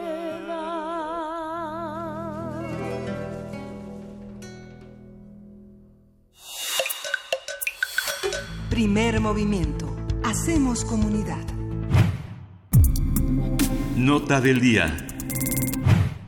Para acelerar el crecimiento económico, la Organización para la Cooperación y Desarrollo Económico recomendó al gobierno del presidente Andrés Manuel López Obrador llevar a cabo una reforma fiscal que incremente los ingresos para invertir esos recursos en infraestructura y gasto social. Diversos sectores han coincidido en la urgencia de una reforma fiscal para lograr un crecimiento del 4%. Para la Coparmex es indispensable revisar el marco tributario en su conjunto en una convención nacional hacendaria que considere generalizar el cobro del IVA. Alfonso Ramírez Cuellar, presidente de la Comisión de Presupuesto y Cuenta Pública, ha propuesto implementar una reforma fiscal para increme- incrementar la recaudación de impuestos para el 2020. El plan es mejorar la cobranza de los impuestos sin crear nuevos ingresos tributarios ni incrementar las tasas de los ya existentes. Entre las medidas que propone es eh, incrementar el impuesto especial sobre producción y servicios a productos como bebidas azucaradas, tabaco, comida chatarra y alcohol. Ramírez Cuellar también se ha pronunciado por cobrar la tenencia y el predial en todo el país. Conversaremos sobre lo que se sabe hasta ahora de la reforma fiscal, cómo la ha planteado el gobierno federal, a quién contempla y qué implicaciones puede tener. Para ello nos acompaña Salvador Rotter Aubanel, catedrático en licenciatura y posgrado de la Facultad de Contaduría y Administración de la Universidad Nacional Autónoma de México, co-conductor de los programas de, programas de radio y TV y consultorio fiscal que se transmiten aquí en Radio UNAM y TV UNAM, contador público certificado por el Instituto Mexicano de Contadores Públicos AC y pues así le damos la bienvenida Salvador Rotter. Muy buenos días, estamos en cabina Miguel Ángel Quemain y Berenice Camacho, ¿qué tal? ¿Qué tal, Miguel Ángel Berenice? ¿Cómo están? Muy buenos días. Pues con, con este tema, con esta que es la, yo creo que la papa caliente de, de, de, de los últimos meses, eh, la urgencia de una reforma fiscal. ¿En qué momento nos encontramos a la luz de pues estas recomendaciones que la que la OCDE eh, pues ha emitido para el gobierno eh, federal mexicano? ¿En qué momento estamos? ¿Cuáles son los vicios de la recaudación hasta el momento del sistema eh, hacendario y fiscal en, en México? Eh, básicamente lo que se pretende es no aumentar impuestos o crear nuevos impuestos, pero sí grabar eh, más eh, cuestiones contaminantes o cuestiones este, que afectan a la salud pública. Uh. ¿De dónde venimos? Eh, o, más bien, todavía, ¿dónde estamos? ¿Cuál es la urgencia, la emergencia de sacar una reforma fiscal? Lo vemos en todos los, en muchos análisis, en muchas columnas, eh, lo vemos en las mesas de, discusión, la urgencia, la, necesidad ya de empezar a platicar, a proponer en el Congreso eh, la viabilidad de una reforma fiscal. el país ahorita, pese a las tasas de impuestos que tenemos, es uno de los países con la menor recaudación que existe dentro de los países de la OCDE. Eh, es importante que los ingresos del gobierno federal aumenten, pero eh, una de las cosas más importantes es, primero, ampliar la base de contribuyentes, que sean más los contribuyentes que pagan y no los mismos de siempre. Y segundo, eh, tener más gravámenes a cuestiones que afectan a la salud, como la comida chatarra, bebidas alcohólicas, tabaco. Muy bien. Eh, ¿A quiénes a quiénes está involucrando? ¿Quiénes son las personas que pues sufrirían más con, con una con, estos incrementos? Pues, sabemos que la clase media siempre es golpeada y, las clases altas, digamos, también perdonadas. ¿Cómo cómo estamos en ese sentido?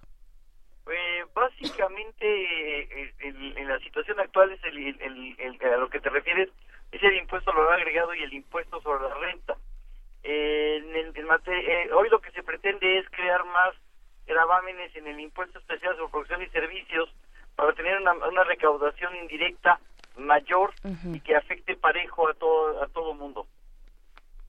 Ok. ¿Y, ¿Y, cuáles son las implicaciones eh, de, de, este modelo eh, de, de recaudación? ¿A qué te refieres con las implicaciones de este modelo de recaudación? Sí, culturalmente, ¿qué, qué, consecuencias tiene, digamos, que, esa, que, que, se haga de ese modelo y no el otro?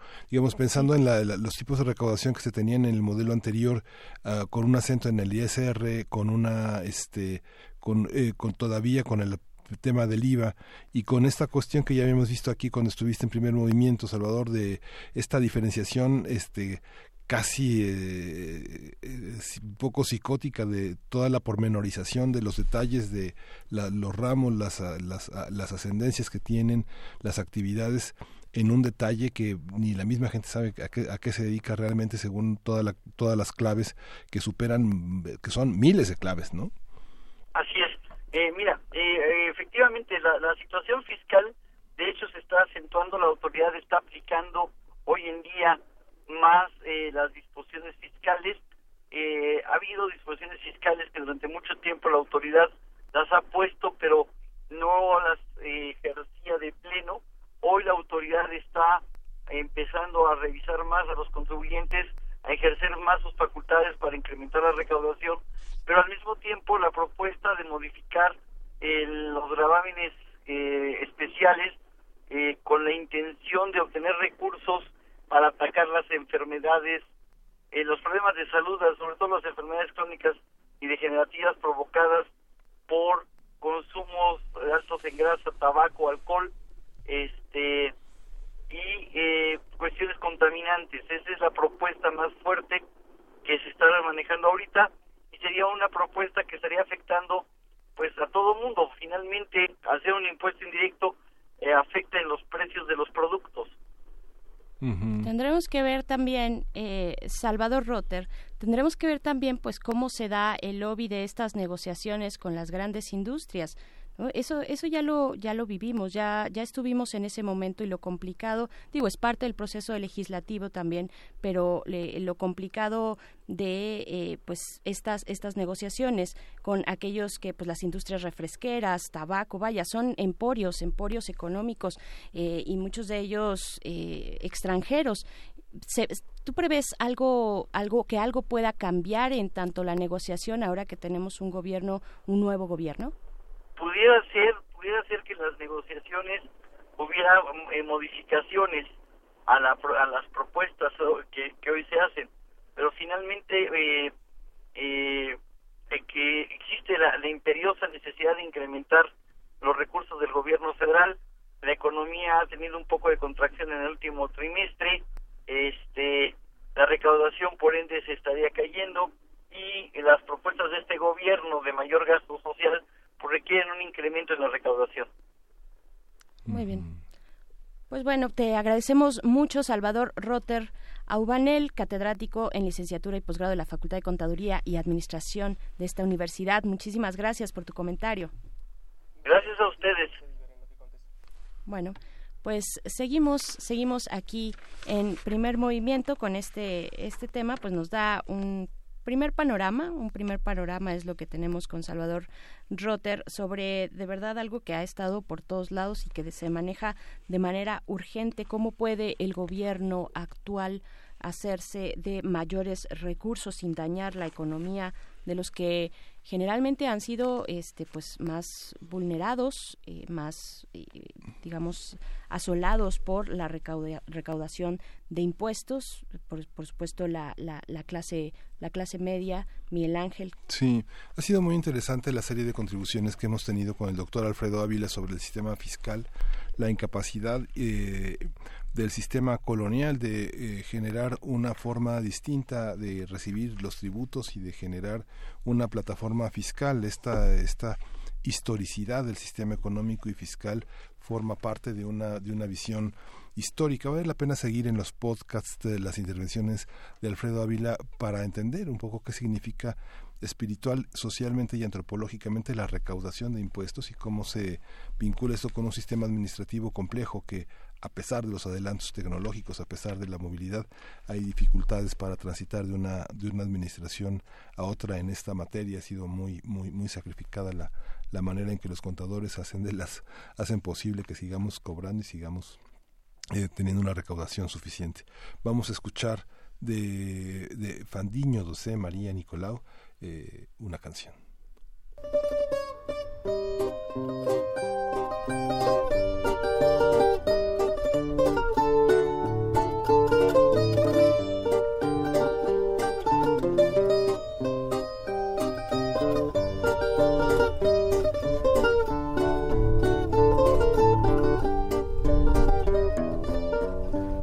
Maria Nicolau, querendo arriar o calhau foi para trás de um barracão. Mas uma abelha de mel foi a poisar o pincel e já deixou o ferrão. Mas uma abelha de mel foi a poisar no pincel e já deixou o ferrão. Com aquela parte em brasa, foi a correr para casa e molhou com alga fria. Mas era grande o inchaço, mas que grande a calhamaço, que nem nas calças cabia. Mas era grande o inchaço, mas que grande a calhamaço, que nem nas calças cabia. Grita Zé, todo a tremer, oh mulher, eu vou morrer e lá foram ao hospital. E diz o cirurgião: pode ganhar infecção e pode até ser fatal. Para quê? E diz o cirurgião: pode ganhar infecção e pode até ser fatal. Vai correr ao doutor, não aguenta esta dor já me estou a sentir mal. E disse o cirurgião: vai-se-lhe dar uma injeção e vai voltar ao normal. E disse o cirurgião: vai-se-lhe dar uma injeção e vai voltar ao normal. Gritas, grita a esposa por favor.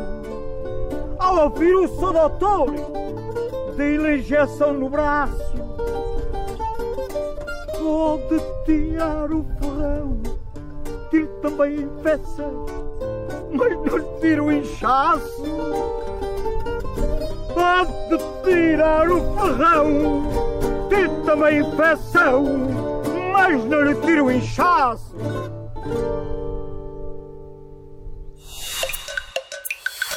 Primer movimiento. Hacemos comunidad. Son las 8 con 49 minutos de este martes 7 de mayo. Continuamos ya hacia los últimos momentos de esta eh, segunda parte del primer movimiento con el comentario de eh, nuestro radio escucha que nos llamó a cabina, Juan Carlos Quintero. Te mandamos un saludo eh, respecto a la participación del doctor Lorenzo Meyer.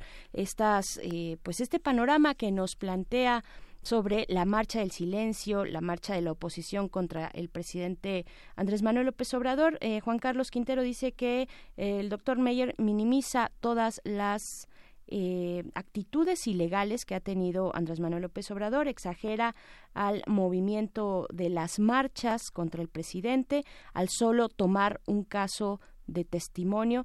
Eh, pues muchas gracias, Juan Carlos Quintero. Me parece que eh, al testimonio que te refieres es a estas serie de entrevistas, eh, Miguel Ángel, de acercamientos que ha tenido este académico del Mora que nos que nos planteaba Lorenzo se me fue ahorita el nombre de, mm, de Hernán, Hernán, ajá, precisamente de Hernán Gómez, eh, que, no es la primera vez. Eh, en, la, en una marcha anterior, pues ya estuvo por ahí eh, acercándose, sí, de una manera, pues, eh, digamos, con sus formas, que ahí ustedes ponderarán, por supuesto, si son las correctas o no.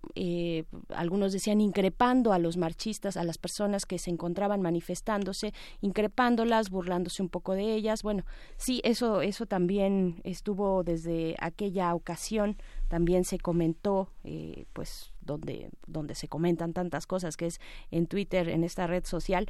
Eh, pero, pero sí, interesante, interesante lo que planteas, Juan Carlos Quintero, sobre pues la naturaleza de este movimiento, de este movimiento y este conjunto de marchas. Interesante también la, la, reproducción de las fotos de Francisco Martín Moreno y de Javier Lozano, utilizando fotos de, de reforma llenas, con, este, construyendo fake news y falsas impresiones también.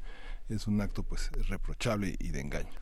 Pues sí, y vamos con eh, nuestro siguiente tema ya en los últimos minutos que nos quedan. Está Renan Martínez, director de Signos y Sentidos, Comunicación Estratégica AC, analista de medios, comunicador comunitario independiente Zapoteca eh, por autoadscripción. Está en la línea con nosotros. Bienvenido, Renan Martínez. Muy buenos días. Muy buenos días, Berenice. Aquí estamos a la orden. Perfecto, pues para hablar, eh, muchas gracias para hablar de, pues, de este eh, trágico hecho, el asesinato del radialista Telésforo Santiago, maestro y fundador de la radio comunitaria Estéreo Cafetal, La Voz Zapoteca en Oaxaca. Eh, caray, ¿qué, ¿con qué, con qué iniciar este, esta participación, Renan?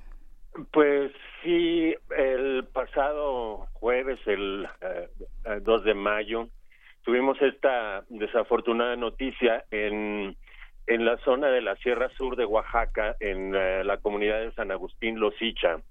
Este eh, compañero, hermano, este, indígena, defensor de su territorio y promotor de la lengua, fue emboscado y pues perdió la vida a balazos, pero pues eh, desafortunadamente es una noticia que se ha vuelto frecuente en los últimos meses en alguno de los portales de em, algún medio comunitario local. Se hacía un recuento que me gustaría compartir con con la audiencia de primer movimiento. Eh, de los últimos meses y sí estamos un poco alarmados por estos rumbos porque, mira, en enero tuvimos tres crímenes de este tipo los días 14, 19 y 20 con mucha frecuencia. El día 14 de enero, Sinar eh, Corso en Chiapas.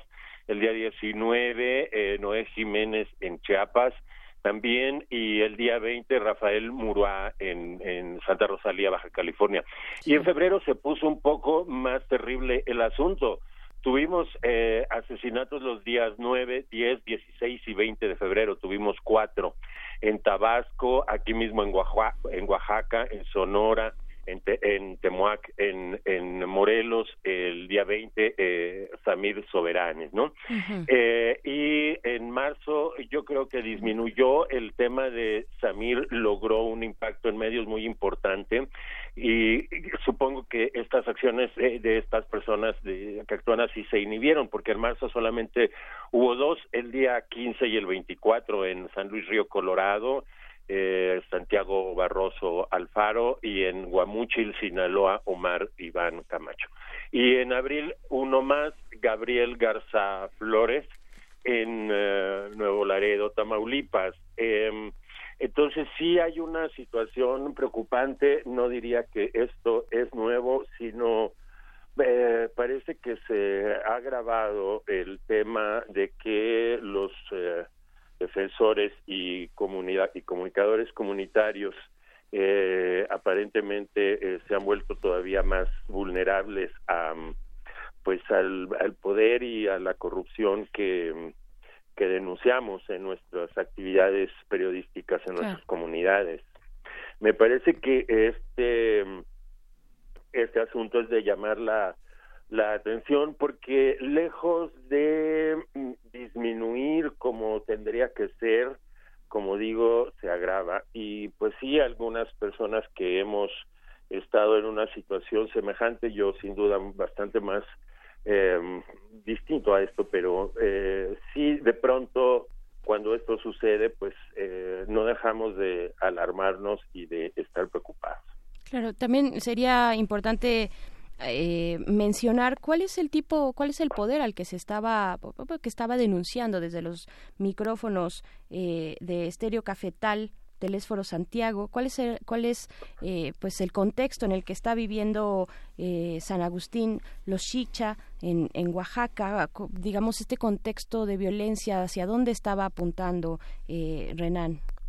Sí, mira, a reserva de que la investigación judicial arroje luz y que por lo pronto tengamos una información adicional que no la ha habido, salvo la noticia inicial, lo que eh, prevalece, digamos, en, en, la región, pues es como en otras del país, es una es una de las regiones eh, donde eh, los intereses políticos se han mezclado fuertemente con elementos de corrupción y el profesor que además eh, digamos promovía el lenguaje hacía también eh, el periodismo que nos es posible hacer a nosotros en la comunidad. Yo aquí quisiera llamar un poco la atención de la audiencia.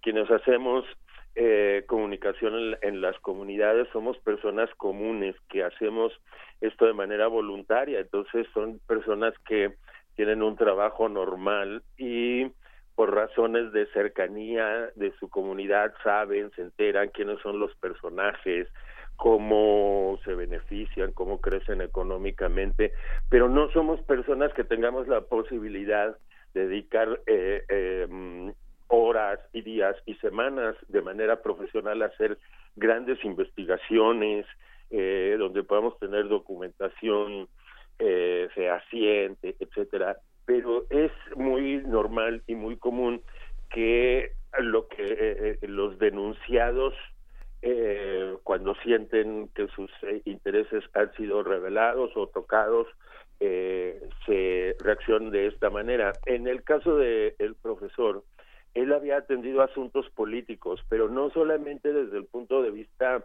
eh, periodístico a través de la radio, Cafetal, uh -huh. sino que además también había participado en política y en la región el tema es muy delicado precisamente por esos intereses que se han tejido ahí.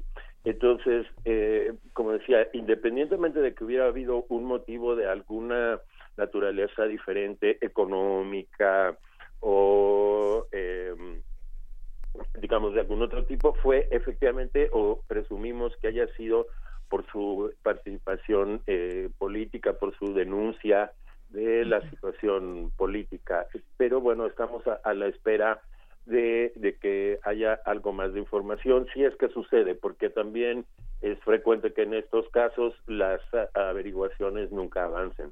Ese es un punto importante. ¿Quién está, quién atrajo la investigación? ¿Está presente la Fiscalía Especial para Delitos a, a periodistas y defensores?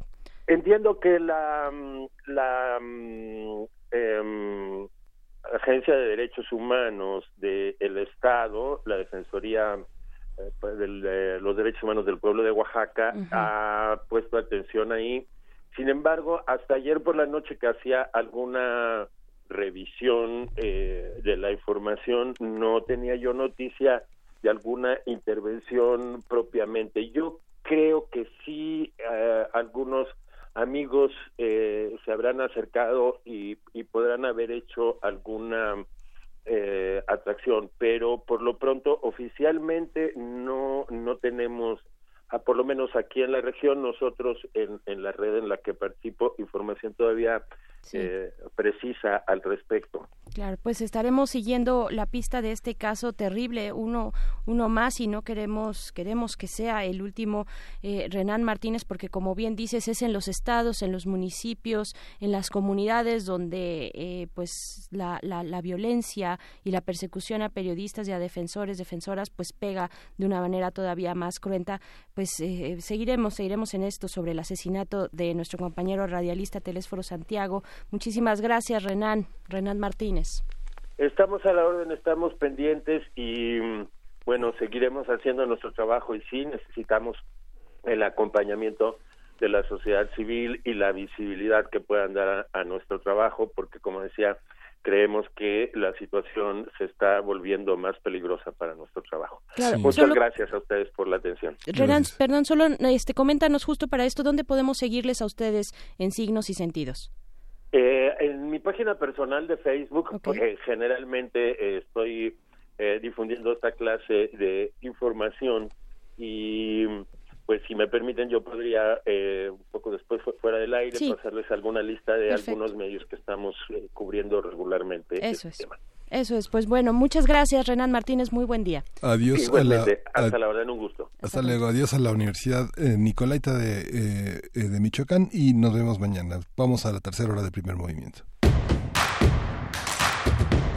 Síguenos en redes sociales. Encuéntranos en Facebook como Primer Movimiento y en Twitter como arroba PMovimiento. Hagamos comunidad.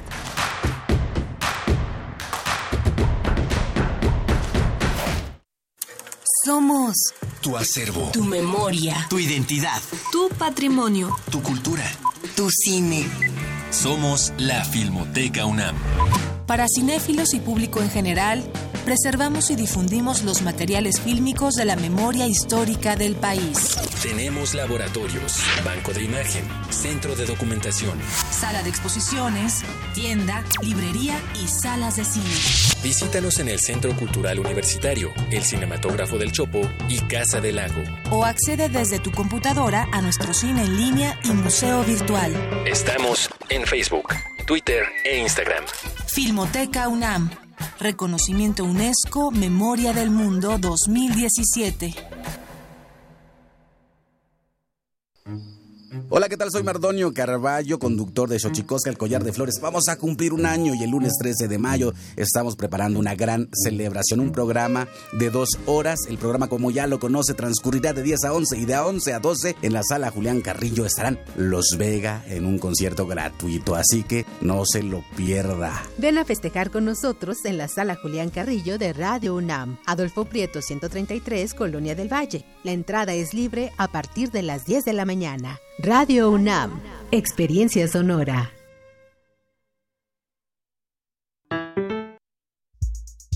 El PRD propuso aumentar el salario mínimo en todo el país. Morena votó no. Seguiremos luchando para que el salario mínimo aumente a 176 pesos por 8 horas de trabajo. No es suficiente, pero es un buen inicio. Que suba tu salario sí es posible. No hay pretextos. Exige a los diputados de Morena que apoyen esta propuesta del PRD y el salario suba en todo el país. PRD. Los incendios forestales acaban con la vegetación y contaminan el aire. Además, provocan la muerte de muchas especies animales y la migración de otras. Si ves un incendio forestal, repórtalo al 911 o al 01800 4623 6346. Prevenirlo es más fácil que combatirlo. Sistema Nacional de Protección Civil. Secretaría de Seguridad y Protección Ciudadana.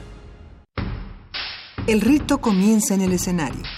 Los sonidos emergen, deambulan por el recinto, se cuelan en los oídos y estremecen los sentidos. Festival Intersección. los encuentros sonoros de Radio UNAM. Todos los viernes a las 21 horas en vivo desde la sala Julián Carrillo.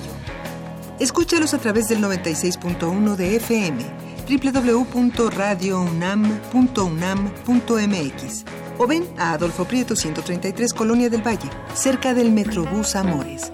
La entrada es libre.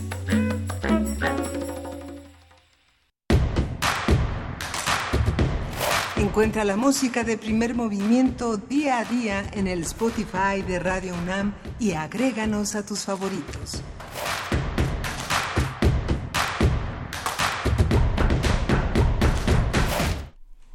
Regresamos aquí a la tercera hora de primer movimiento. Tuvimos un, un, un conjunto de notas eh, muy interesantes. Hace un momento tuvimos la participación de Renan Martínez con el asesinato del radialista Telésforo Santiago, maestro y fundador de la radio comunitaria Estéreo Cafetal, que no se puede pensar al margen de las agresiones permanentes que han sufrido las radiodifusoras comunitarias. Desde 2011 hay todo un protocolo, toda una protesta de las eh, asociaciones de pueblos indígenas, de organizaciones comunales para defender este derecho de las poblaciones indígenas a esta a este bilingüismo a poder hablar en su propia lengua en territorios eh, políticos que son generalmente adversos porque siempre están en defensa de sus propias tierras del agua de los bosques en fin. Tuvimos la oportunidad de comentar con Salvador Rotter en qué consiste la reforma fiscal uno de los procesos más complejos de la nueva administración con eh, anuncios eh, complementarios en términos de la ley de remuneraciones de la ley de austeridad de la de los recortes que a partir del memorándum del primero de diciembre se han realizado y que tienen que ver con la capacidad tributaria de la Secretaría de Hacienda y del SAT de tener una, una, una, provisión lo suficientemente importante para afrontar los gastos del futuro. Vamos a tener en esta tercera hora de primer movimiento una, una mesa que está dedicada a la frontera sur, los derechos humanos y el papel geopolítico que juega México. Vamos a conversar con el doctor Iván Francisco Porras Gómez. Él es investigador asociado al Grupo de Estudios de Migración y Procesos Transfronterizos del Colegio de la Frontera Sur en la Unidad Tapachula. Y vamos a conversar también con la doctora Carmen Fernández Casanueva. Ella es directora regional del Centro de Investigaciones y Estudios Superiores en Antropología Social en el CIESAS, en el sureste. Es investigadora en temas de dinámicas fronterizas nacionalismo, migración y movilidad humana. Vamos a concluir este programa con un concierto homenaje al maestro Daniel García Blanco, un hombre que durante más de 40 años se dedicó a ser un fundador, un, un hombre que logró crear un patrimonio muy importante a la Facultad de Música y le ha donado todo su acervo y bueno, es una, una de las figuras eh, más importantes. Vamos a conversar con el doctor Armando García, que es Oscar Armando García, que es profesor de la Facultad de Filosofía y Letras de la UNAM y es y, e hijo del maestro García Blanco. Vamos a tener esa conversación. No nos deje, vamos a ir a la poesía necesaria, nada menos que en la voz de Berenice Camacho. Primer movimiento. Hacemos comunidad. Es hora de poesía necesaria. La antología de poesía vietnamita de la revista Prometeo. Es un compilado de más de más muy muy amplio, muy extenso, de más de 150 propuestas poéticas que en su gran mayoría pues en su momento casi todas fueron sesgadas y coartadas por el poder, por el poder político, por el poder de la guerra, por los conflictos de reunificación entre la República de Vietnam frente frente pues a la propuesta del, del Vietcom, la, la propuesta comunista, esto en el en, la llamada Segunda Guerra de Indochina, la guerra de Vietnam, y pues es un tipo de poesía que retoma constantemente eh, los, los paisajes de los campos de arroz en combinación con la vida de los soldados, una poesía plagada de referencias a la patria, a los paisajes naturales, muy, muy, muy costumbrista, y uno de sus representantes es Ham Ho, quien murió en Hanoi en el año 2007. De él vamos a leer esto que se titula Bellos y Amorosos Días Ya Idos, y lo vamos a acompañar con la voz de la cantante vietnamita Chom Nimol, que radica en California, eh, vivió su infancia, la vivió en, eh, en Vietnam, pero precisamente huyó con su familia, huyó de la guerra, de la violencia del Viet Cong y se instalaron, ella desde muy pequeña, en California. Es parte, ella es parte del grupo Dengue Fever, y eh, que es un grupo que funciona pues fusiona distintos ritmos eh, más actuales tal vez con eh, otros vietnamitas. De ellos vamos a escuchar Sleepwalking Through the Mekong y pues esto es de Fang Ho el, el poema Bellos y amorosos días ya idos. Le disparé. Los bellos y amorosos días ya idos no pudieron detenerme Tal vez él había olvidado aquellos días, pero recuerdo todavía los arrozales de mi aldea, el infinito mar de arroz, el rocío de la mañana semeja perlas en los bordes de la carretera, y nosotros dos, nuestros libros escolares en el mismo morral, nuestra ropa arrugada por el sueño, nuestros pies descalzos caminando lado a lado. En nuestras manos, en movimiento, un puñado de arroz, que nuestras madres envolvían en una hoja de palma de areca nuestros anchos sombreros cónicos de largas correas. En nuestros bolsillos un grillo dentro de una caja de cerillas. Qué hermosos, qué hermosos, cuán suaves los días pasados, y sin embargo aquellos días que contenían futuro para nosotros. Hace muchos años, él salió de nuestro pueblo a unirse al enemigo. Estoy triste y enfadado. Lo encontré, le disparé. Los bellos y amorosos días, ya idos, no pudieron detenerme. Su cuerpo yacía en el dique. Ya no es el muchacho que yo había conocido. Miré su cara, extrañé al muchacho que había perdido.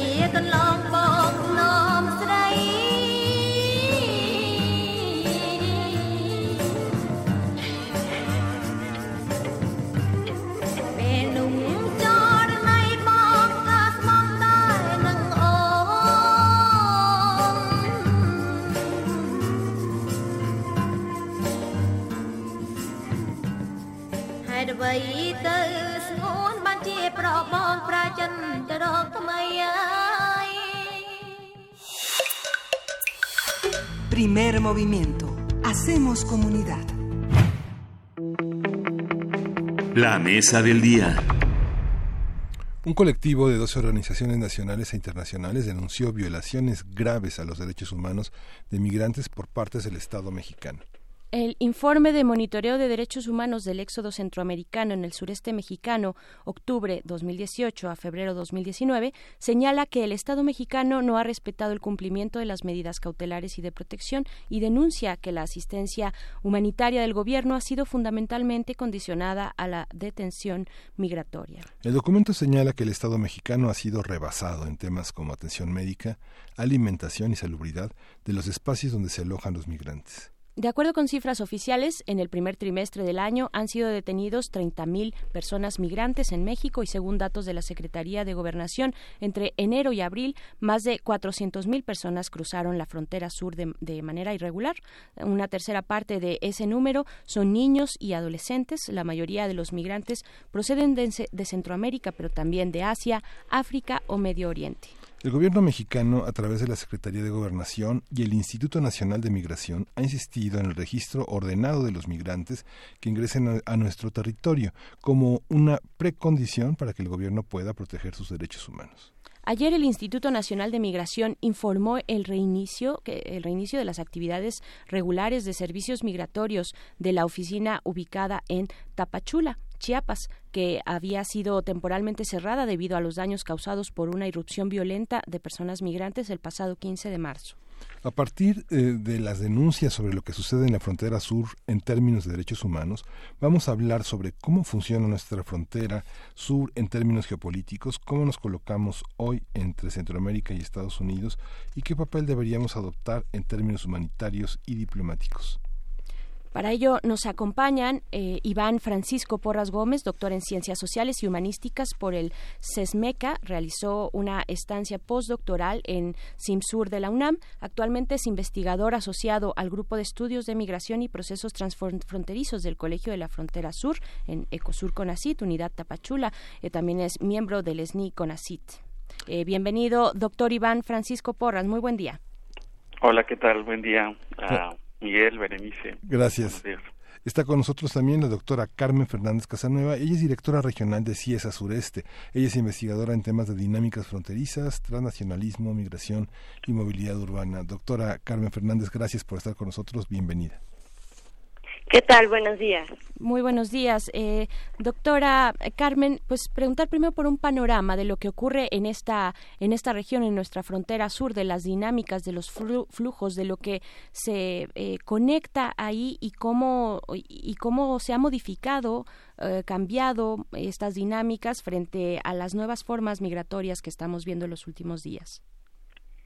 Sí, bueno, la migración centroamericana no es algo nuevo es algo que empezamos a ver desde octubre, que fue la primera caravana, es algo que inicia desde la última década del siglo XX, bueno, desde antes, porque hay un vínculo muy claro eh, entre Estados Unidos y Centroamérica, eh, empieza a exponenciarse a partir de esta década eh, de los 90, eh, cuando empezamos a ver mucho más esta migración centroamericana mmm, de Salvador, de Honduras, de Guatemala hacia Estados Unidos. Eh, entonces ya llevamos muchos años con esto. Eh, hay una presencia de centroamericanos en nuestro país desde entonces, eh, no solamente atravesando, sino ya eh, asentándose en diferentes partes de, territorio mexicano, principalmente en entidades de, eh, de, de Chiapas, eh, después de Tabasco. Eh, y bueno, ha sido normalmente en todo este tiempo una migración clandestina, principalmente indocumentada, muy relacionada al tema de, bueno, necesidad económica, migración económica. Pero en los últimos años, podría decirse como a partir de 1913, empezamos a ver que cada vez más claramente un vínculo eh, con la violencia. La migración empieza a ser no nada más por causas económicas, por mejorar eh, condiciones de vida para las personas migrantes y sus familias, sino también por causas de violencia. Entonces esto no es nuevo. Lo que cambia y lo que llama la atención ahora, pues son eh, este cambio em, de estrategia, ¿no? Salen de la clandestinización y ahora eh, pues son visibles. Pero si uno eh, revisa las estadísticas de años atrás, pues han habido eh, migraciones, pues eh, vamos, que, que no hay una gran diferencia eh, de antes de octubre y después de octubre, ¿no? Lo que cambia y que es muy sorprendente para muchos, pues es este eh, lo que se llama el éxodo, esta eh, masiva migración visible, eh, claramente visible, de un grupo tan grande, ¿no? O de varios grupos muy grandes. Es lo que ahora podemos percibir. ¿no? ¿Tú estás de acuerdo, Iván, y, Iván Francisco Porras, este, este, con este comentario? ¿Ha cambiado o sigue siendo la misma visión que tienen los migrantes como las políticas de, de los agentes de migración frente a las eh, frente a las caravanas?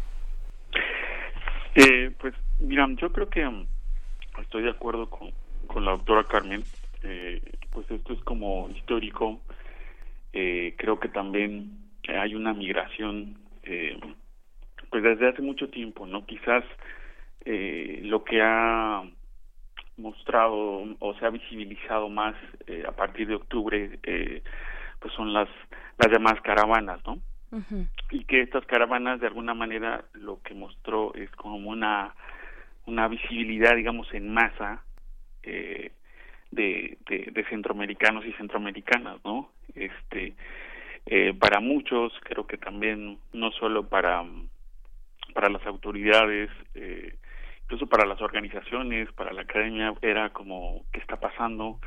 Este, obviamente no olvidábamos como las, pues este, este contexto que Carmen ya ha mencionado, ¿no? Como la pobreza, la violencia, la desigualdad en Centroamérica. Sin embargo, yo creo que eh, en este momento también no hay como una claridad también de eh, en términos de una política migratoria no lo ha habido uh -huh. no eh, creo que también eh, para los mismos migrantes es como eh, este anuncio como de las puertas abiertas pues causó también como mucho mucha esperanza también pero a la vez eh, pues se encontraron con otra realidad eh, nuevamente compleja, ¿no? Y sí. una realidad también que lo que hemos visto es eh, justamente una posición del Estado también nuevamente de un control y un mayor control en ciertas regiones, eh, pero que también yo siento que hay como han, han estado como surgiendo también voces que se preguntan qué está pasando en Centroamérica otra vez. Claro. ¿Qué está pasando? Eh, siguen siendo la violencia y la pobreza, pero ¿qué tenemos también eh, en estos estados? Porque también hay un, un silencio también como de, de, los mismos estados centroamericanos. ¿no? Yo he señalado que eh, quizás eso es lo que mm, en lo personal creo que, que más me, digamos, me preocupa, ¿no? Porque eh, pareciera que entonces toda la responsabilidad es, es, del Estado mexicano, pero no hay como también eh, en ese contexto como algo, eh, algunos acuerdos o otras, o digamos como otras cuestiones, otras medidas de protección también desde los Estados centroamericanos o que estén haciendo algo también en ese sentido. ¿No? Claro, yo quisiera proponerles hacer una especie de acercamiento hacia la vida cotidiana, lo que, que, que sabemos y, y, ya lo han mencionado y, y, es bien sabido que corre siempre y desde hace mucho tiempo, décadas y décadas, ha corrido sobre las vías de la migración, la vida cotidiana en esta, en esta particular región, esta, esta región tan singular de nuestra frontera sur. Eh, que tiene que tiene un eh, que tiene una gran presencia de comunidades originarias con comunidades con gran arraigo y que y que ven pasar y que siempre han visto pasar eh, personas migrantes, pero que ahora pues la dinámica propia de, la cantidad de personas que se presentan pues genera otros retos, ¿no? ¿Cuál es, ¿Cómo se está viviendo? ¿Cómo ha cambiado la vida eh, cotidiana? Eh, ¿Cómo han sido aceptados, aceptadas las personas migrantes eh, en su paso por esta, este primer filtro, la frontera, la frontera sur en nuestro país? eh, doctora, doctora Carmen. Sí, bien. Bueno, como bien dices tú, eh, sobre todo en la parte, digamos, más eh, vinculada a la frontera, la parte de Chiapas más pegada a la frontera, pues es una es parte de la vida, ¿no? De parte de la vida eh, cotidiana, eh, la migración centroamericana. Eh, sin embargo, pues a este nivel masivo, pues no, no se había visto. Tapachula en particular y, y, la región del Soconusco se ha convertido en un cuello de botella, eh, justamente por esta, eh, digamos, desarticulación o caos en las decisiones de, del Estado, se ha convertido en un cuello de botella y esto ha generado que haya pues muchísimo más rechazo hacia el migrante, eh, muchísimo más xenofobia, eh, miedo, se ha generado mucho miedo, se ha generado mucha incertidumbre al ver a tal cantidad de personas.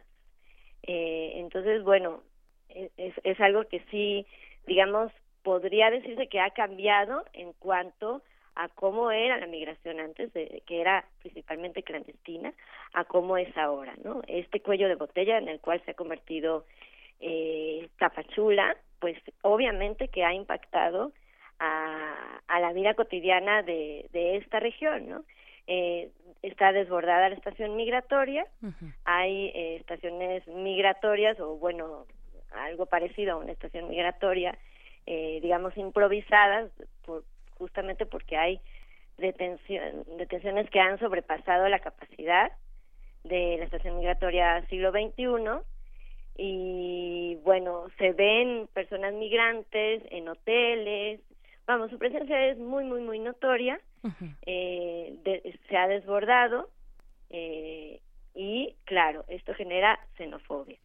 Ahora, eh, justamente porque las deportaciones, las detenciones han aumentado eh, y el, el, control en la línea fronteriza ha aumentado, pues también ha irrumpido en la vida cotidiana transfronteriza. ¿no? La vida eh, transfronteriza es una vida muy dinámica en donde Guatemala y el Soconusco, Ciudad Hidalgo, Tapachula, eh, están interrelacionados económicamente, eh, en, comercialmente, socialmente, culturalmente y esta, eh, digamos, escalada de control, pues sí ha irrumpido en la vida cotidiana, ¿no? Claro, eh, doctor Iván, Claro, doctor Iván, Iván Porras, ¿cuáles son estos retos? ¿Cuáles son los retos que enfrenta la sociedad y qué se está viendo en el actuar de, ya nos adelantabas un poquito, en el actuar de las autoridades migratorias?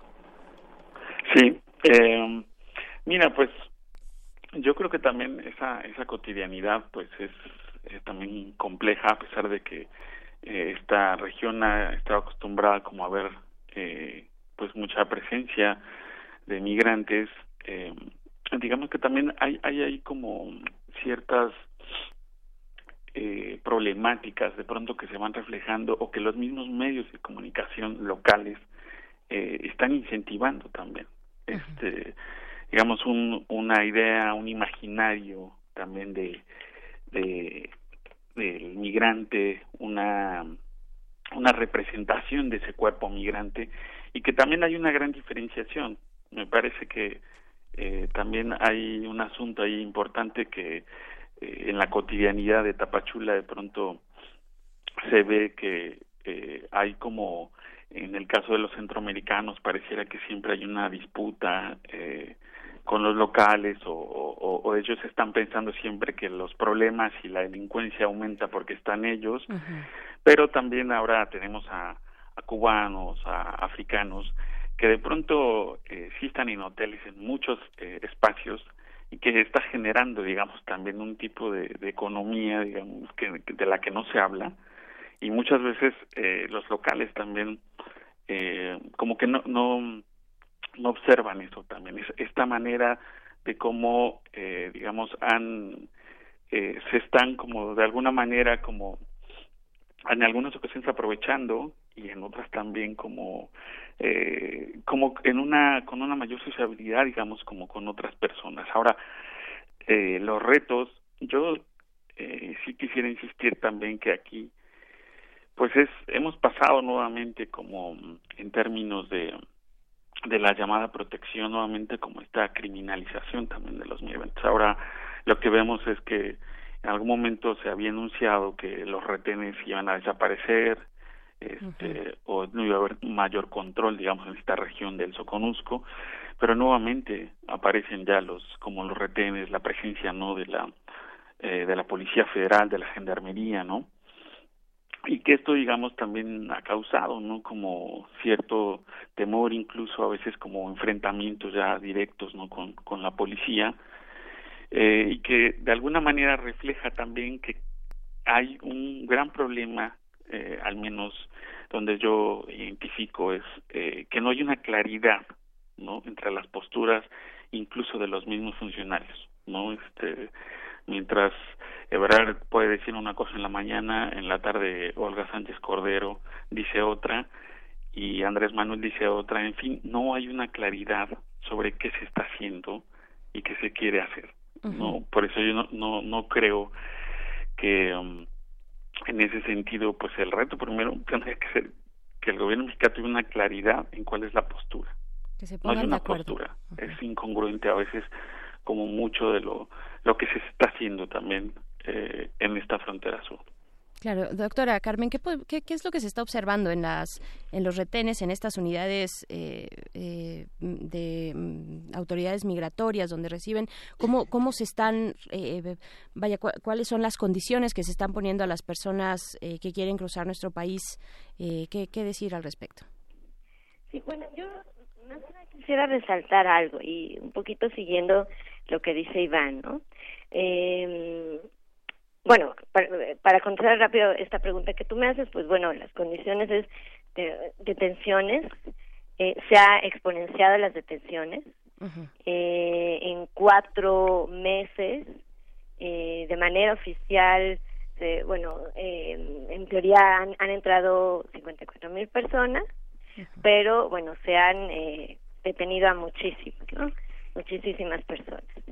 Eh, hay algo que me parece muy importante. Uno es que sí se que haya una mayor claridad, como dice Iván, una mayor claridad en estrategia, porque hay una crisis institucional en donde día a día se cambia la estrategia, no hay un plan, no hay eh, ninguna articulación clara, entonces esto genera caos dentro de las mismas autoridades, también las, los organismos internacionales, eh, la sociedad civil, genera mucho caos en qué se va a hacer. Día a día se tiene algo nuevo. Y esto, eh, pues no solamente afecta a las instituciones, sino que afecta a miles de personas, por un lado. Uh -huh. Y por otro lado, a mí me parece muy importante que haya un reconocimiento de que esto es una crisis humanitaria.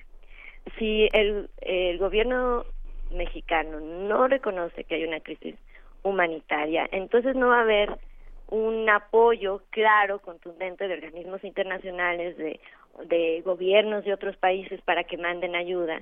México necesita ayuda y, mu y muestra hacia afuera que tiene todo bajo control, pero en realidad están sobrepasados y sí necesitan apoyo internacional.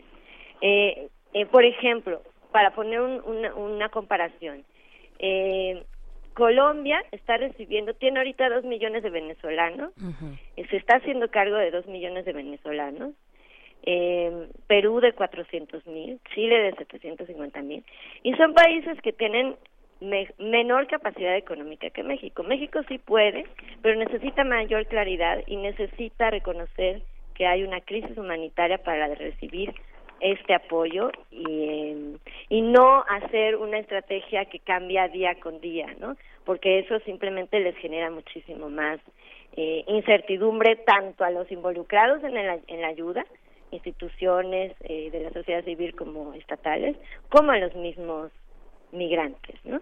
Claro, si tuviéramos que compararlo con eh, las eh, dinámicas, las estrategias que aplicaba el, el gobierno anterior, frente a lo que está ocurriendo ahora, eh, porque a mí me parece pues que, que, lo, lo, que mencionan es no hay no hay estrategia, no hay un plan claro a seguir. Entonces, ¿qué es lo que se está haciendo? ¿Qué se está aplicando? Eh, ¿qué, ¿qué, es lo que se está viviendo día día con día? Las autoridades migratorias pues reciben reciben eh, órdenes también para en, en, un mundo en un mundo ideal pues se aplicarían, pero finalmente tienen que resolver con los pocos recursos que con los que puedan contar y tener a la mano, ¿no? Este, Iván Porras. Sí, mira, yo aquí creo que también eh, en un primer momento pues esperaba, ¿no? Como que y, y pues yo creo que imaginamos muchos que la la situación podía cambiar con este gobierno, ¿no? eh, sin embargo, también como como bien acabas de decir, el tema de los recursos, este, pues es, es un elemento que comienza a jugar, ¿no? Porque eh, Comar, eh, digamos en ese sentido, hay una reducción de su presupuesto eh, y encuentras a una institución como el Instituto eh, Nacional de Migración con una cantidad de problemas también de corrupción, ¿no? Lo que evidenció hace poco eh, con los cubanos nuevamente es como ciertas redes que algunos, eh, no todos, este, funcionarios eh, tienen, ¿no? De complicidad también, ¿no? Y me parece que también eh, es un problema eh, encontrar, digamos, por un lado, una institución como como si estuviéramos eh, eh, hablando como del, del, del instituto si se tuviera que volver a desmontar y hacer como lo que hicieron en un momento Olga Sánchez Cordero apuntaba a eso, ¿no? Este como eh, generar digamos otra dinámica dentro de- del instituto, incluso también a- aquí en el siglo XXI no hubieron como cambios en el espacio y todo, pero que de alguna manera pues eran como pequeñas simulaciones también de lo que se quería hacer. ¿no? En efecto, yo creo también eh, que lo que tenemos ahora con, con este gobierno es eh, una poca claridad de qué se, qué se quiere hacer, ¿no? Y nuevamente aparece como esta idea del patio trasero, ¿no? Este, de Estados Unidos, ¿no? Este, porque ahora tenemos como una posición ahora de contención, si ya no hay, eh, no se tiene control de, de la región del Soconusco, ahora parece que subimos al istmo y por ahí podríamos frenar, entonces es decir, eh, no hay una claridad también, nuevamente, eh, y más bien estamos atendiendo como una, pareciera que otra vez geopolíticamente a una eh, condición de, del patio trasero o de esa frontera que Estados Unidos eh, siempre ha querido controlar, ¿no? que es la frontera sur de México. Entonces, yo creo que este esto es muy importante para entender también como eh, las condiciones no solo nacionales sino regionales e incluso aquí a nivel municipal no al principio se inició el, el actual gobierno es también de, de Morena y comenzaron con eh, con toda una una una política eh, reflejada de, de lo nacional como de eh, tratar a los migrantes eh, en términos más humanitarios eh, es decir había toda también una quizás una actitud de querer hacer bien las cosas pero pues no cuentan ni con los recursos no ni con las condiciones no para para atender a, a- hay que decirlo también a mucha población porque tienes a centroamericanos a africanos eh, el tema de los cubanos también no es decir es un tema complejo también eh, pues porque otra vez vuelve como la frontera sur a ser como el, el, tapón que o la olla de presión también eh, que en cualquier momento puede decantar en otros problemas o están decantando ya en otro tipo de problemas. La Comar anunció que tiene el 62% de todo el 2018 en estos cuatro primeros meses y lo que tú señalabas de, de los cubanos pasaron de 218 en 2018 a 760 y así las estadísticas se han eh, multiplicado de una manera eh, enorme im- impidiendo pues que la Comar tenga los recursos para las estadísticas del- de, años anteriores si uno piensa 2011 2015 2017 2018 pues están muy muy por encima de las expectativas de la migración que años anteriores ¿no? sí así es Doctora eh, Carmen, doctora Carmen, ¿cómo, eh, cuáles son, eh, igual, abonando en estos retos puntualmente eh, los que se tienen, vaya, eh, en, en tanto, y también mencionar el, el acompañamiento de las organizaciones eh, civiles que, que han estado ahí, las locales y, y las internacionales, algunas eh, que han hecho también el llamamiento desde Naciones Unidas, ¿no? Eh, ACNUR, por ejemplo, sí, eh, en fin, ¿qué, qué, ¿cuál es el panorama que se tiene para hacer reto, para hacer frente a un reto conjunto? Eh, de atención a esta a esta población. Estoy pensando desde eh, condiciones de salud, de evitar deshidratación de los niños, de las niñas, mujeres que llegan eh, con, con, un embarazo en, en, en, alto avanzado, pues personas adultas. ¿Qué es, ¿Qué es lo que se está viendo en estos términos de, de atención? de atención humanitaria, los retos humanitarios que tiene México con, con esta población? Pues bueno, la, el reto es muy grande, principalmente, y lo, lo reitero, es la necesidad de tener una mayor claridad en el plan de acción. Porque si se cambia de un día para otro la estrategia, entonces es muy difícil poder tener una articulación clara entre las organizaciones de la sociedad civil, las instituciones gubernamentales, las organizaciones internacionales. Es muy importante tener una claridad de cuál es la estrategia, qué se va a hacer y una claridad también no de inmediatez, ¿no? sino de algo mucho más a largo plazo, en donde de verdad se, se piense esto como eh, una situación que no se va a ir de un día para otro eh, y no se resuelve, no se intente resolver a partir solo de deportaciones o de desgastar a las mismas personas poniéndolas en situaciones pues eh, muy muy muy difíciles como dices tú de insalubres, eh, donde no se dan abasto para eh, atender temas de salud. Eh, es, yo creo que muy importante, primero que nada, que se reconozca que esta es una migración por violencia, que muchos de estas personas pudieran ser eh, susceptibles a refugio y se tiene que dar muchísimo más apoyo financiero a la Comar, porque es muy incongruente que se le haya reducido el presupuesto a la Comar cuando tenemos esta situación. Entonces sí es muy importante que se vea un plan a largo plazo, que se apoye más a la Comar eh, presupuestalmente y que se y que haya un reconocimiento de que esto es una migración por violencia, que la gente está huyendo por violencia que no solamente con el apoyo económico, apoyar, apoyo al desarrollo económico de Centroamérica se va a resolver. Es una situación por violencia, se tiene que reconocer, se tiene que reconocer la necesidad de ayuda, el gobierno mexicano tiene que reconocer que no tiene todo bajo control, que necesita ayuda de la comunidad internacional y yo creo que es una oportunidad para el gobierno mexicano de tener un liderazgo en las negociaciones a nivel regional, porque como bien decía eh, Iván, pues esto no nada más es un asunto mexicano, es un asunto de la región. Y es una oportunidad para el gobierno mexicano tener un liderazgo en este sentido y no tratar de decir tengo todo bajo control, porque no, no tienen todo bajo control. Es claro que no lo tienen por estos cambios de un día para otro en eh, la directriz de la política. Eh, utilizar, eh, por ejemplo, las visas humanitarias y después dar tarjetas de visitante eh, local. Las tarjetas de visitante local son eh, utilizadas o han sido utilizadas desde hace mucho tiempo para los visitantes guatemaltecos por esta dinámica transfronteriza. Esa es la lógica de estas tarjetas de visitante local. No se pueden utilizar para darlas a, a estas personas, por ejemplo, ¿no? Porque no tienen derecho a trabajar, etcétera. Entonces, estas eh, decisiones de inmediatez pues no resuelven, ¿no? Sí es necesario que haya una directriz, una claridad mucho más a largo plazo y mucho mayor articulación entre las diferentes instancias gubernamentales, mucho más liderazgo.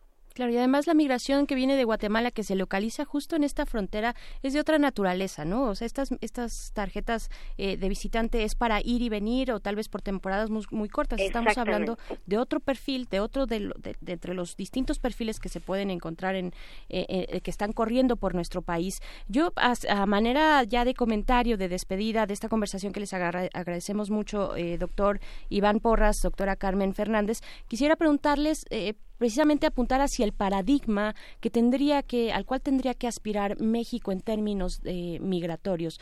Eh, ustedes como especialistas, ¿qué, ¿qué, nos pueden compartir? ¿Hacia dónde tenemos que caminar? ¿Cuál es el ideal en un mundo que no puede negar ni frenar, además, la migración, donde hemos visto éxodos como estos en otras regiones, bueno, tal vez no sé si como estos, pero los vimos, lo vimos en Siria con la guerra, desplazados, personas desplazadas, en fin, distintas situaciones y condiciones que están apuntando a la migración y al tratamiento distinto de la misma, a un tratamiento innovador, a un tratamiento humanitario pensando en un siglo XXI, en un mundo global.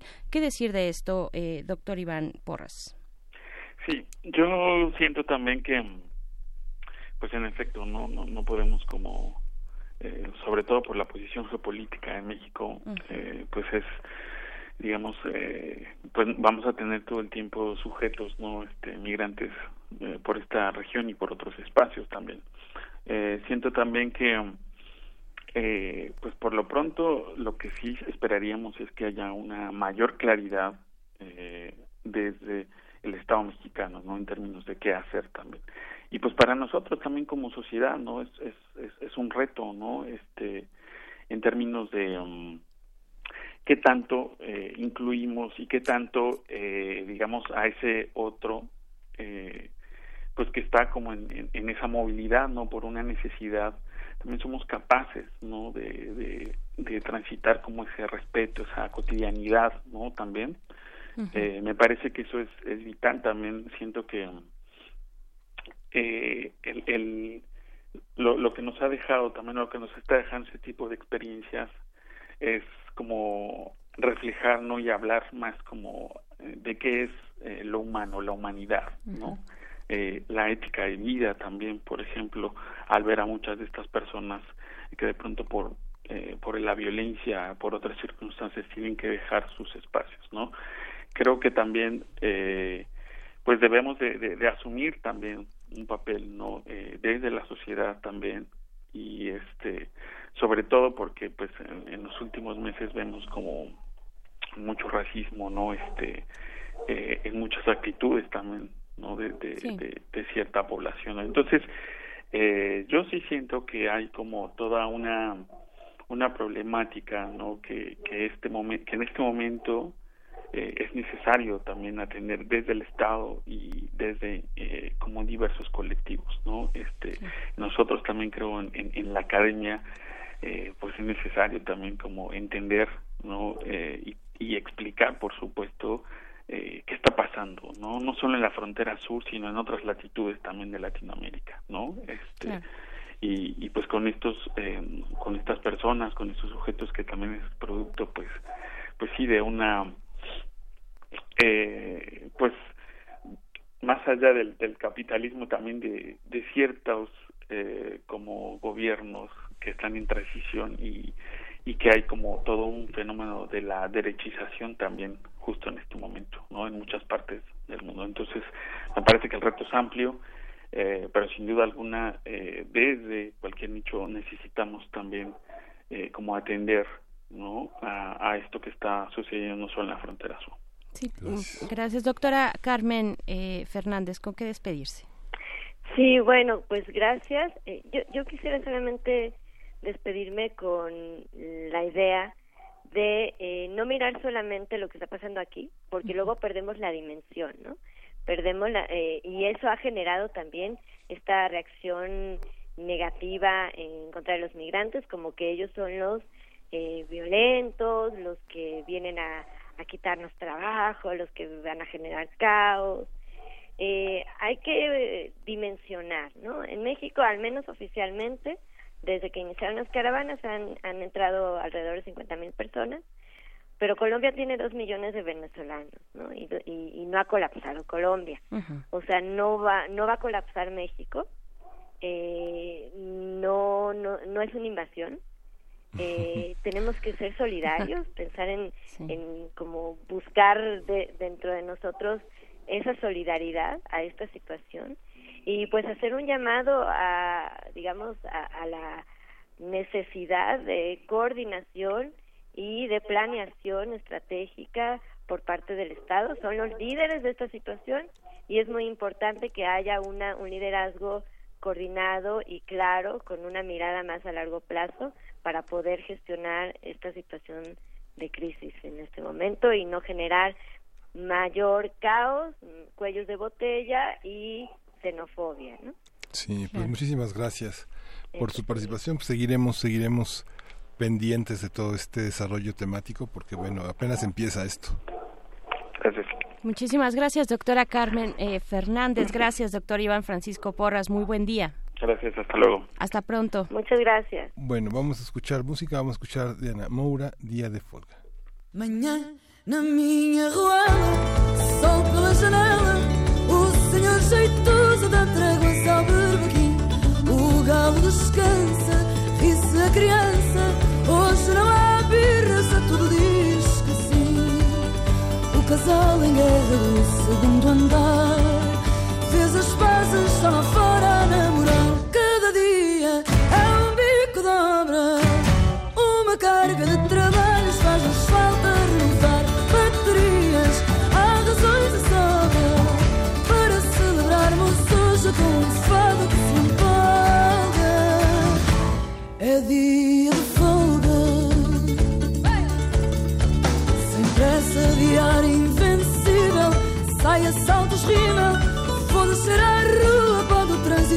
O guarda desfruta, a fiscal não multa, passo e o turista faz por não atrapalhar. Dona Laura hoje vai ler o jornal. Na cozinha está o esposo de avental. Cada dia é um bico de obra, uma carga de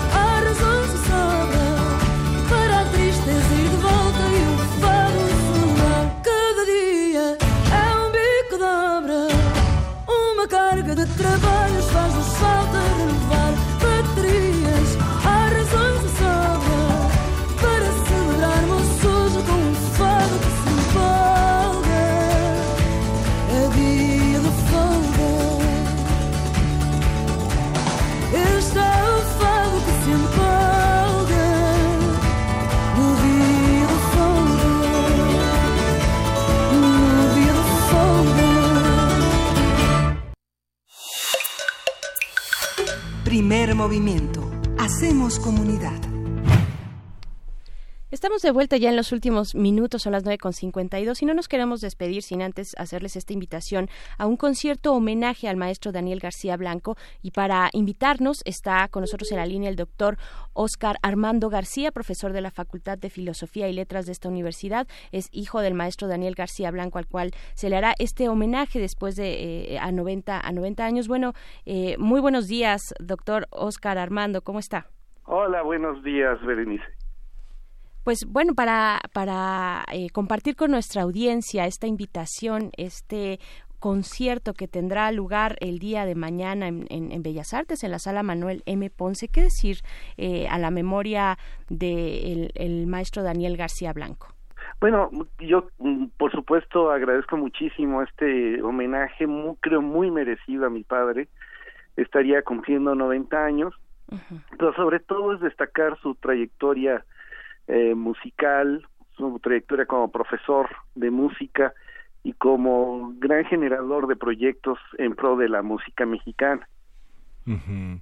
Comentábamos, y, Berenice y yo fuera del aire, la importancia del maestro, que bueno, es un maestro normalista, que genera un ambiente, una, una manera de vivir mejor en su, en su natal Chiapas y que bueno, recorrió muchísimo del país con su marimba, es uno de los grandes marimbistas mexicanos y que la Facultad de Música tiene cerca de 400 libros que donó, después, bueno, después, desde, desde 2008 no está con nosotros y bueno, ahora es una oportunidad de, de devolverle un poquito de todo lo que nos dio, ¿no? Así es, eh, creo que sí hay que subrayar muchísimo ese legado que él deja. En parte, toda su producción fonográfica se encuentra en la Fonoteca Nacional y el y toda su, su escritura de partituras y de recolección que hizo justamente de todo el país se encuentra en la Facultad de Música. Y eso pues claro es una gran oportunidad para todos aquellos interesados a continuar esta labor porque pues si algo hizo mi padre fue eh, buscar siempre la difusión de la música mexicana con toda la dignidad con toda la seriedad eh, para que pues para que esto no se pierda. La memoria de la música mexicana él, a él importaba muchísimo y yo creo que es una lucha que no no, no debe cesar, ¿no? No, sí, no tiene tiene muchos defensores y muchos eh, eh, que van que van por la vida pregonando pregonando la, la palabra o el sonido de la música de las de la música mexicana también. En qué en qué lugar ya lo mencionábamos un poquito al inicio pero en qué lugar va a, va a tener lugar este eh, este espacio este concierto homenaje la orquesta típica de García Blanco estará presente por supuesto. Así es es mañana la cita es mañana a las 7 de la noche en la sala Manuel M. Ponce eh, estará, por supuesto, la orquesta típica García Blanco. Eh, estará también, nos acompañará eh, Cristina Pacheco y un servidor, que también daré pues una breve semblanza de, de, de la obra de mi padre. Muy bien. Esto en el Palacio de Bellas Artes, la sala Manuel M. Ponce. ¿Qué significa? Eh, tal vez si te podemos robar un comentario muy personal, muy eh, un poco más profundo eh, de, de, presenciar de lo que significa para ti este homenaje a tu padre. Bueno, lo que pasa es que él, él nunca estuvo en el candelero. él siempre fue una persona muy muy reservada en ese sentido. Eh, pero creo que, que ya, ya es tiempo, ¿no? que, de que se le, se le rinda un homenaje de esta naturaleza. Yo estoy muy agradecido por eso. Él seguramente, pues, hubiera, bueno, hubiera aceptado, pero no, no con gran entusiasmo. Pero, pero creo que eh, la cultura en México eh, le debe muchísimo reconocimiento a, a, mi padre, eh, por, por, porque de veras eh, trabajó en tal cantidad de proyectos, él generó, nada más por, por mencionarles, por ejemplo, él creó un método musical para, para la Escuela Nacional de Sordomudos en los años 60. Eh, o él participó en la educación musical en, en telesecundaria, un sistema educativo que comenzó primero en la India y luego en México, y que pues bueno, creo que sigue vigente espero no pero pero ese tipo de, de, acciones que él tuvo como profesor y sobre todo en pro de la difusión de la música mexicana, mexicana pues es es fundamental ¿no? sí fíjate que yo tuve oportunidad de conocerlo en 1991 cuando le dieron el premio Chiapas Ah, qué bien. Y, bueno, tuve oportunidad como de conversar con él varias veces eh, en los años 90. Y bueno, era este, siempre estuvo en el candelero, realmente es una de las personalidades fundamentales en la, en la vida cultural de Chiapas, todo el mundo tiene referencia a él, además dejó como todo un programa para la marimba, toda una anotación, toda una reflexión, y hay toda una, todo, toda una de jóvenes marimberos, yo vi niños tocando la marimba con él, era muy impresionante ver en los talleres en la Casa de Cultura, en el instituto, este, este, ahora sí que echándonos las, este, las aguas de horchata y de guanábana, o sea, era verdaderamente un hombre muy jovial, todo el mundo lo conocía. Sí, sobre todo su, pues su última actividad que era profundísima, que fue la Escuela de la Música Mexicana en Peralvillo, un programa espléndido que él se basó en los en las orquestas juveniles de Colombia y de Venezuela y que lo puso en práctica aquí en el barrio de Peralvillo. Yo eh, creo que era un programa que él tenía la ilusión de que se diera a nivel nacional, pero bueno, más bien al contrario, eh, pues se, se dejó se dejó en la completa inanición ese, ese proyecto ¿no? Muy bien, pues ahí está la invitación, doctor Oscar Armando García, en este concierto homenaje al maestro Daniel García Blanco que va a tener lugar, repetimos, el día de mañana, miércoles 8 de mayo a las 7 de la noche en el Palacio de Bellas Artes, en la sala Manuel M. Ponce, y pues agradecemos mucho esta, esta invitación que haces a la audiencia. Muy buen día. No, pues muy buenos días también a ustedes y qué gusto que también pues lo hayan conocido y que siga esta esta posibilidad de, de continuar su labor. Gracias, Oscar Gracias, Oscar. ¿Eh? Un abrazo. Hasta pronto, hasta, pronto. Hasta luego. Bueno, es que tú, eh, de verdad, Miguel Ángel, me sorprendes. Tú conoces a todo el mundo. O sea, ah. literalmente es a todo el mundo. Es que los chapanecos, digo, de lo que decimos Oscar Oliva, Raúl este, este, el maestro Bañuelos, este, Heraclio Cepeda. Pues todos los chapanecos así, este, chapanecos de cepa, de alta cepa, ¿no? Tú has vivido como tres vidas, más o menos. Bueno, pues nos vamos, nos vamos. Muchas gracias por acompañarnos. Nos encontramos mañana, miércoles a las 7 de la mañana. Esto se termina ya.